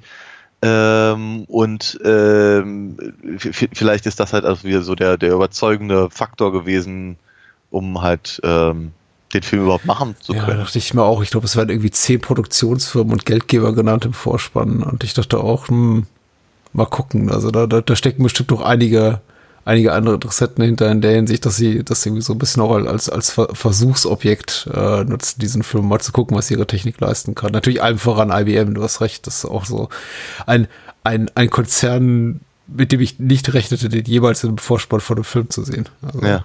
Aber gut, da ist er. Ähm, ja, äh, wie gesagt, ich, manchmal funktioniert es und manchmal eben nicht. Das ist irgendwie auch jetzt blöd, das so dahin zu sagen, aber ich kann es irgendwie auch nicht besser zusammenfassen. In dem Moment, in dem es eben wirklich eindeutig futuristisch wird und der Film uns eben zeigt, auch diese, diese, diese traumhafte Welt, also diese, diese, diese, diese Art Holodeck, äh, in, in der äh, Ilona gefangen ist, wenn dann die, die Blumen und die Pflanzen um sie da wachsen und das ist irgendwie alles sehr schön, auch sehr traumhaft, sehr, ja. sehr, sehr, traumhaft illustriert. Ähm, aber immer wenn der Film eben so Szenarien zeigt, die ich eben kenne, auch aus sticknormalen Realfilmen, wie eine Autoverfolgungsjagd oder irgendwie eine Prügelei oder eine, eine Dialogszene, denke ich mir so, hm, mhm. ja, wieso macht ihr nichts Interessantes, wenn ihr die Möglichkeit habt? Macht, lasst doch irgendwas Interessantes im Hintergrund passieren. Ja. Und ähm, warum wirken die, die, die Prügeleien so seltsam schwerelos? Ja, warum? Weil es eben mit Computer animiert ist. Ähm, da, da finde ich dann, ist tatsächlich so, die, die, die Technik steht dem Film dann eher im, im Weg. Da, ja. da fehlt mir einfach so ein bisschen mehr, mehr Gewicht, so ein bisschen mehr Wumms. Ähm, mhm. Vielleicht bin ich aber auch mittlerweile einfach zu, ähm, zu übersättigt durch das Blockbuster-Kino der letzten zehn Jahre, wo wir eben mittlerweile uns komplett an diese äh, digitalen Kamerafahrten gewöhnt haben, dass eben es einfach keine, keine Bodenhaftung mehr gibt. Wenn wir einen Fast and the Furious Film heutzutage gucken, dann sind wir eben gewohnt, dass die Kamera da, weiß ich, achtmal das Auto umkreist und Position einnimmt, die einfach Menschen unmöglich sind einzufangen mit konventionellen technischen, ja. also äh, äh, äh, mechanischen Mitteln. Und äh, da dachte ich mir häufiger so, oh, ich habe das aber schon gesehen woanders und das sah cooler aus. Aber äh, vielleicht wäre es mit 2006 anders gegangen, hätte ich den Film vor 15 Jahren gesehen. Ja, ich, äh, deswegen sah ich halt irgendwie, also er, er, er wurde mir lange Zeit halt äh, empfohlen. Ja. Und mein Interesse hielt sich ein bisschen in Grenzen. Ähm, und vielleicht habe ich einfach zu lange gewartet. Das Feuer sah ganz schlecht aus. Das Feuer war echt schlecht animiert. das sah so ein bisschen aus wie so ein Bildschirmschoner. Ja. Äh, ja. Es, es, es brennt einmal und es sah irgendwie doof aus. Aber äh, vielleicht. Äh, ich kritisiere wieder zu viel. Ich, ich fand tatsächlich, auch wenn, auch wenn die Handlung ähm, nicht konventionell schlecht ist, sondern erwartbar in einem, wie ich finde, sehr vertretbaren Maße, also mich hm. jetzt nicht komplett überrascht hat, fand ich sie doch sehr, sehr passend für diese Art von Film. Und das möchte ich irgendwie ausdrücklich lobend erwähnen, weil der Film ging schon in die Richtung, die ich äh, erwartet hatte. Dafür ist der Film, macht der Film auch, betreibt der Film auch zu viel Foreshadowing, glaube ich, als dass man wirklich jemals sagen könnte, oh, damit habe ich ja gar nicht gerechnet, dass da jetzt sowas bei rauskommt. Also man ja. weiß schon da, äh, da passiert noch irgendwie was. Und es wird mehr sein als ähm, Abaddon ist einfach eine böse Firma und will alle umbringen, grundlos. Ja. Ja, um jetzt aber um jetzt auch was Positives zu sagen, äh, ist ja, ist ja heute eher Mangelware. Dabei sind die Filme gar nicht schlecht. Ich würde sagen, Hardboiled ist, ist sogar herausragend ja. gut. Und Renaissance ist äh, auch ein, ein, guter Film, wenn auch nicht, nicht so herausragend wie der erste, über den wir gesprochen haben. Ja, auf, auf jeden Fall interessant. Ich, ja. ich, fand tatsächlich also den Moment wunderbar gelöst, indem wir eben rausfinden, indem dieser Twist dann kommt. Also nicht Twist, aber äh, erzählerische Offenbarung und wir erfahren, dass eben der äh, Dr. Müller an diesem an Unsterblichkeitsserum arbeitet und äh, es geschafft hat, seinem Bruder, seinem jüngeren Bruder dies zu verabreichen, dieser jetzt so dahin vegetiert in diesem ja. verwesenden Körper eines 15-Jährigen. Wie, wie sieht das aus? Wie muss man uns das vorstellen? Ja. Habe ich das richtig begriffen? Also im, im, Prinzip ist das so ein bisschen wie, wie, wie, die, wie diese alten Kinder ja. in, in Akira. Ja. Also der, der, im Prinzip ist es so, dass der, dass der, dass der Paul Müller, mhm. glaube ich, heißt er ja wohl, ähm, äh, quasi schneller altert als, als, als andere Menschen. Das ist praktisch das, was bei den meisten Leuten in mehreren Jahrzehnten passiert, passiert in seinem Körper innerhalb von wenigen Jahren. Und Müller hat halt nun versucht, äh, praktisch diesen Prozess aufzuhalten und die ganzen anderen äh, äh, Testsubjekte, also die anderen Kinder, sind halt äh, dummerweise gestorben. Ähm, aber eben den, den Tod seines Bruders hat er gefaked. Das heißt, äh, es, es ist ihm gelungen, diesen Prozess aufzuhalten und nun ist der Junge mittlerweile weit über mhm. 40, aber eben immer noch in dem, in dem Körper des kleinen äh, Kindes, das aber aussieht wie ein alter Mann. Ja. Also hat im, im Prinzip äh, Dr. Müller so etwas ähnliches wie halt ein, ein, ein Unsterblichkeitsserum entwickelt. Und das ist dann der Grund, warum, äh, warum Avalon das, das halt haben, haben will und, und er eben äh, das verhindern äh, möchte, weil eben die Schwester von Bislan eben auch auf diese auf, auf, auf diese Formel quasi gestoßen mhm. ist. Und, und ja. bis dahin fand ich es wahrhaftig bedrückend, faszinierend, auch interessant und dann, da, da, verlässt der Film so ein bisschen diese konventionelle Erzählebene und wagt sich mal irgendwie auch um was Neues. Und, und dennoch muss ich sagen, so auf den letzten Metern, nicht auf den letzten Metern, weil der Film geht dann einfach nur 30 Minuten weiter mindestens, äh, habe ich das Gefühl, ja. bricht ihm das Genick, ist zu viel gesagt, aber er tut sich so ein bisschen schwer damit, dieses äh, Versprechen, was er damit gibt, einzulösen, weil er macht eben ab dieses ja. große thematische Dingens auf, dieses Fass und äh, plötzlich ist es ja. eben nicht mal nur ein, ein, ein Cyberpunk-inspirierter Wirtschaftsspionage-Thriller mit so ein paar Bad Guys, die einen Kopf jagen, sondern es ist dieses riesige ja. Ding mit äh, moralisch-ethischen Fragestellen, was darf die Wissenschaft, was nicht, mhm. äh, was, was, was, mhm. was, was tun Großkonzerne da mit uns. Ja. Aber er hat kein wirkliches Interesse daran, irgendwie diese Fragen zu lösen. Er bleibt nee, eben in diesem nicht. sehr, sehr kleinen Rahmen. Aber plötzlich hat er dieses, dieses, dieses riesige thematische Fass aufgemacht. Das thematische Fass, Entschuldigung, ist überstrapaziert. Ja, ich sollte jetzt damit aufhören. ja, aber es, es, es es stimmt halt schon. Ne? Die, äh, da ist natürlich Renaissance auch nicht, auch nicht wirklich super originell, weil das kennen wir natürlich einfach aus dem Cyberpunk. Mhm. Ähm, da müssen wir gar nicht bis, bis Blade Runner gucken. Reicht, wenn wir uns angucken, was William Gibson bei, bei Neuromancer gemacht hat. Äh, eben dieses, diese übermächtigen Firmen, ähm, die, die praktisch anstelle von ähm, Regierungen das, das, das, das Leben vor allem in den Großstädten bestimmen und all das. Aber daran hat eben der, der Film eben auch nicht, nicht wirklich großartiges Interesse hat, äh, präsentiert uns halt mit Dänbach halt einen, einen, einen äh, Oberbösewicht und ein paar Bodyguards, ja. Leute in, in, in durchsichtigen Uniformen. Ähm, und äh, dann wird es auf einmal alles sehr, sehr persönlich, weil eben äh, äh, Karas dann eben noch, noch äh, im Prinzip gegen seine, seinen eigentlichen Auftrag, nämlich eben die Schwester von Bislan zu finden, also Ilona, äh, äh, sie dann beseitigt, weil sie eigentlich dann also zeigt, dass sie die Böse ist. Mhm. Aber wir, tiefer geht's dann eben auch, auch, auch nicht. Äh, was ich ein bisschen schade finde, muss ich ganz ehrlich sagen. Mhm. Weil ich glaube, an der Stelle hätte der Film sich ja durchaus sehr, sehr absetzen können von, von anderen Krimi-Handlungen und äh, sagen wir vielleicht einfach noch ein kleines bisschen mehr unter Beweis stellen können, warum er nun ausgerechnet diese Machart gewählt hat in diesem Rahmen. Weil machen wir uns nichts vor, rein das, was er, was er storymäßig erzählt, hätte er in, in, in, in jedem Tatort im Prinzip ja. so, so, so, gefilmt werden können. Und äh, da dann eben jetzt noch Glasboden und Citroën-Prototypen reinzubringen, mhm. ist alles schön und gut. Ähm, aber der Film wählt halt im Prinzip die Machart, um die Machart zu zeigen. Mhm. Na, und nicht so sehr die Handlung. Äh, und dann nimmt er halt bestimmte Handlungstopoi, die man eben aus dem Cyberpunk kennt und setzt die als gegeben voraus. Ja, ja sagt halt, ne, das, das ist halt so, böse, böse Firma, kennen wir doch. Äh, brauchen wir jetzt nicht weiter zu äh, beschreiben. Jetzt wird es halt nur persönlich und wir haben Dellenbach ja. und, und, und, und, und, und, und gegen Karas. Ja. So halt. Das, das ist, finde ich, hm. ja, finde es halt ein bisschen, bisschen, bisschen schade, dass es halt so sehr Style over Substance ist an der Stelle. Ich meine, grundsätzlich haben wir, äh, lieben wir ja Style und da muss er doch nicht mal irgendwie sehr viel Substanz haben, um ihn, um ihn wertzuschätzen. Aber in dem Fall, glaube ich, einfach geht dem Stil irgendwann die Luft aus. Äh, ich ja, ich habe mich, ich habe mich satt gesehen, weil ich sie dann auch irgendwann als äh, erzählerisch nicht mehr zwingend begriff. Vor allem dann, wenn eben die Geschichte für mich spürbar schwächer wird, wenn ich dann eben auch gewahr werde der Tatsache, dass der Film nicht wirklich Interesse daran hat, sich die Themen, die er anreißt, zu Ende zu denken. Ähm, Richtig. Und dann extrem auch seine Figuren zu großen Teil verheizt, also gerade die Frauenfiguren.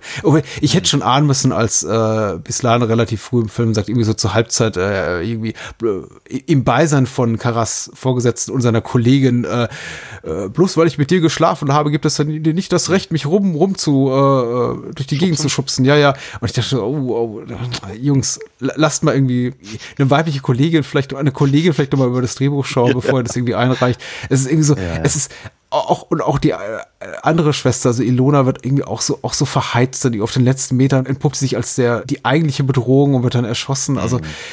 was der Film gerade so auf den letzten Metern seinen, seinen weiblichen Figuren antut, das tut schon so ein bisschen weh. Mhm. Ähm, und es scheint mir auch so ein bisschen aus so einer Unfähigkeit zu, zu resultieren, das Ganze zu einem wirklich interessanten mhm. Ende zu, zu bringen, mhm. weil es vielleicht auch einfach den, den Beteiligten an Interesse fehlt oder an. Na, ich weiß, ich weiß es nicht. Ich bin, mir, ich bin mir nicht so richtig sicher, weil ich glaube nämlich tatsächlich, dass im, praktisch in, in, der, in der ersten Hälfte des Films, sagen wir mal so, so grob geschätzt zumindest, interessiert ihn halt der Stil viel, viel mehr als alles andere. Ja. Ne? Und in, in diesen Stil bringt er halt sehr, sehr stimmungsvoll rein, indem er sich halt sehr, sehr viel halt an, an, an Noir-Konventionen halt hält und eben die Figuren äh, äh, entsprechend agieren und äh, eben sehr viel referenziert, was man, was man äh, aus anderen Genre-Klassikern kennt ähm, und dann ab der ab der ab der Hälfte der zweiten äh, in der zweiten Hälfte versucht er schon eine große Geschichte da raus zu Mhm. rauszuhauen irgendwie rauszumeißeln. Ich habe das Gefühl, da verhaspelt er sich, weil er hätte halt eigentlich noch viel, viel mehr zu erzählen und viel, viel größere Sachen und viel interessantere äh, ähm, äh, Stellungen zu beziehen. Aber dabei ver ver vergisst er halt die Figuren, also praktisch das, was eigentlich den ersten, die erste Hälfte neben dem Stil so und dem Design äh, so interessant gemacht hat. Ähm, und er kriegt halt nicht so richtig auf die Reihe, weil ihm vielleicht keine Ahnung, die Zeit oder die Luft ausgeht, Mhm. um, um eben tatsächlich diese ganzen Fragen über ewiges Leben und äh, Verantwortung von Wissenschaft und ähm, ähm, Einfluss von äh, Corporations und sowas, äh, die, die, diese, äh, diese Fragen halt zum befriedigenden Ende zu äh, bringen, scheint ihm ich, ich, ich weiß nicht, ob die Leute nicht originell genug waren, die daran gearbeitet haben, oder ob das einfach, einfach äh, vielleicht hätten sie noch mal eine Stunde mehr draufpacken müssen, oder vielleicht wollten sie einfach andere Dinge noch reinbringen, oder sie wollten halt die Geschichte von den Figuren äh, erzählen, aber äh, das andere stand ihm im Weg. Also der, der Film stolpert halt irgendwann über sich selber und das, ich glaube, dass du völlig recht hast äh, mit dem, mit dem Satzsee-Aspekt, weil ich glaube, das passiert etwa zur gleichen Zeit.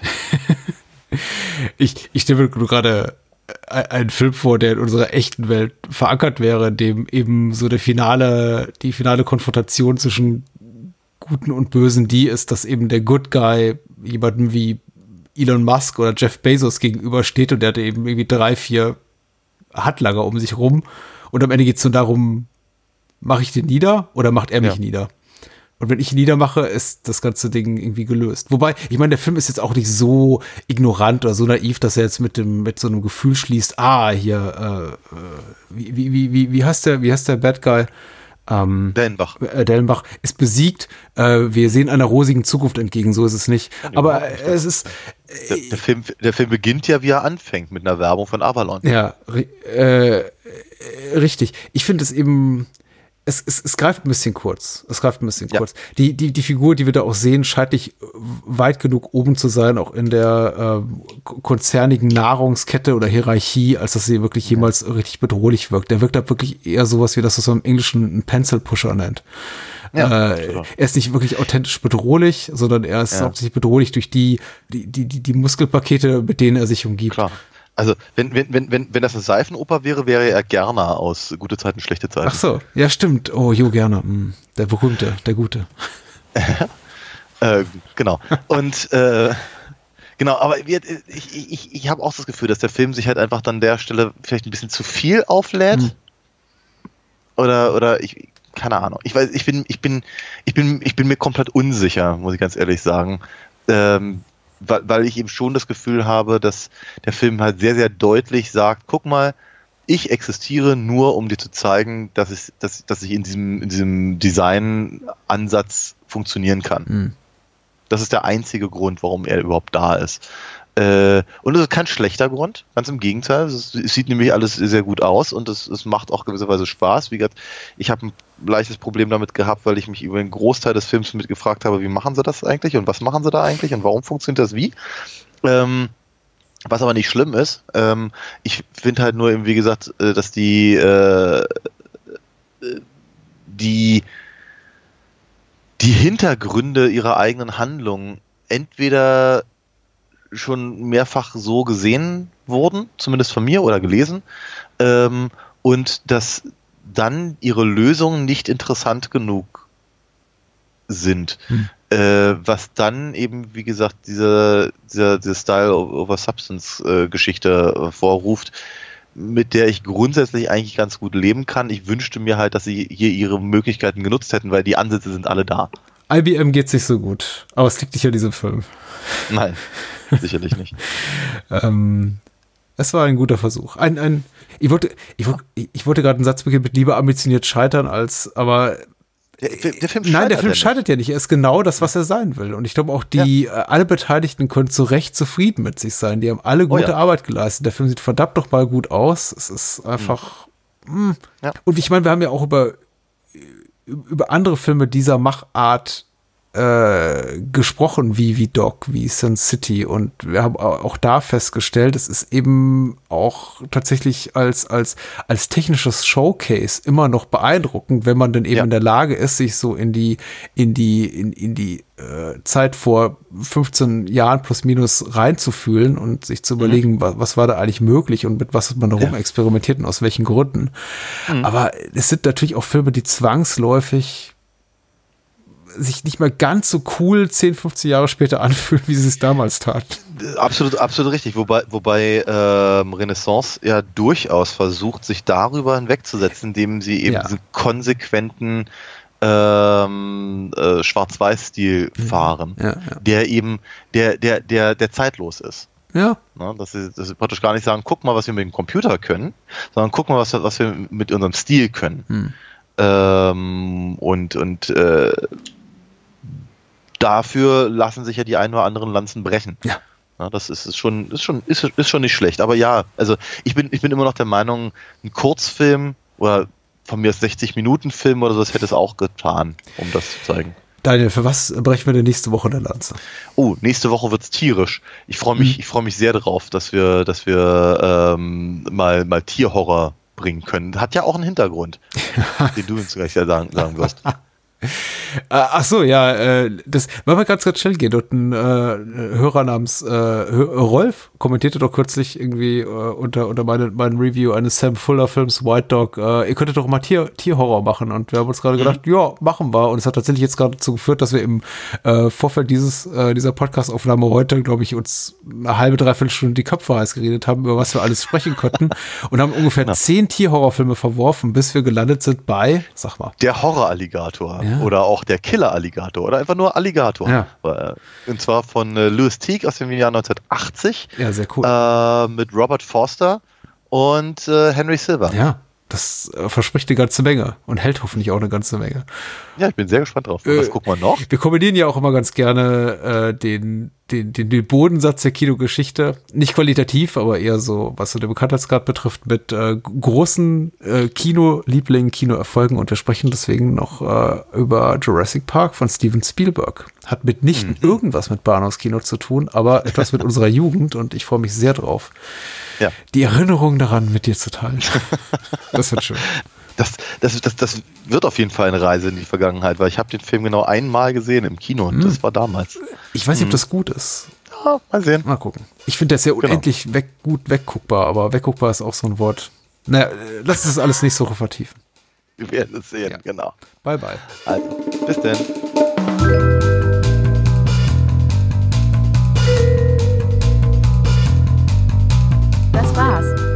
Mehr Bahnhofskino und die Bahnhofskino Extended Edition gibt es bei iTunes, Spotify und überall, wo es gute Podcasts gibt. Kennt ihr bereits Daniels Comics? Auf alinafox.de erfahrt ihr alles rund um seine legendäre Meisterdiebin und ihre Abenteuer. Und denkt bitte daran, eure Unterstützung durch eine Patreon-Patenschaft oder PayPal-Spende sichert diesem Podcast das Überleben. Unter bahnhofskino.com findet ihr alle Möglichkeiten, uns unter die Arme zu greifen. Vielen Dank fürs Zuhören und adios.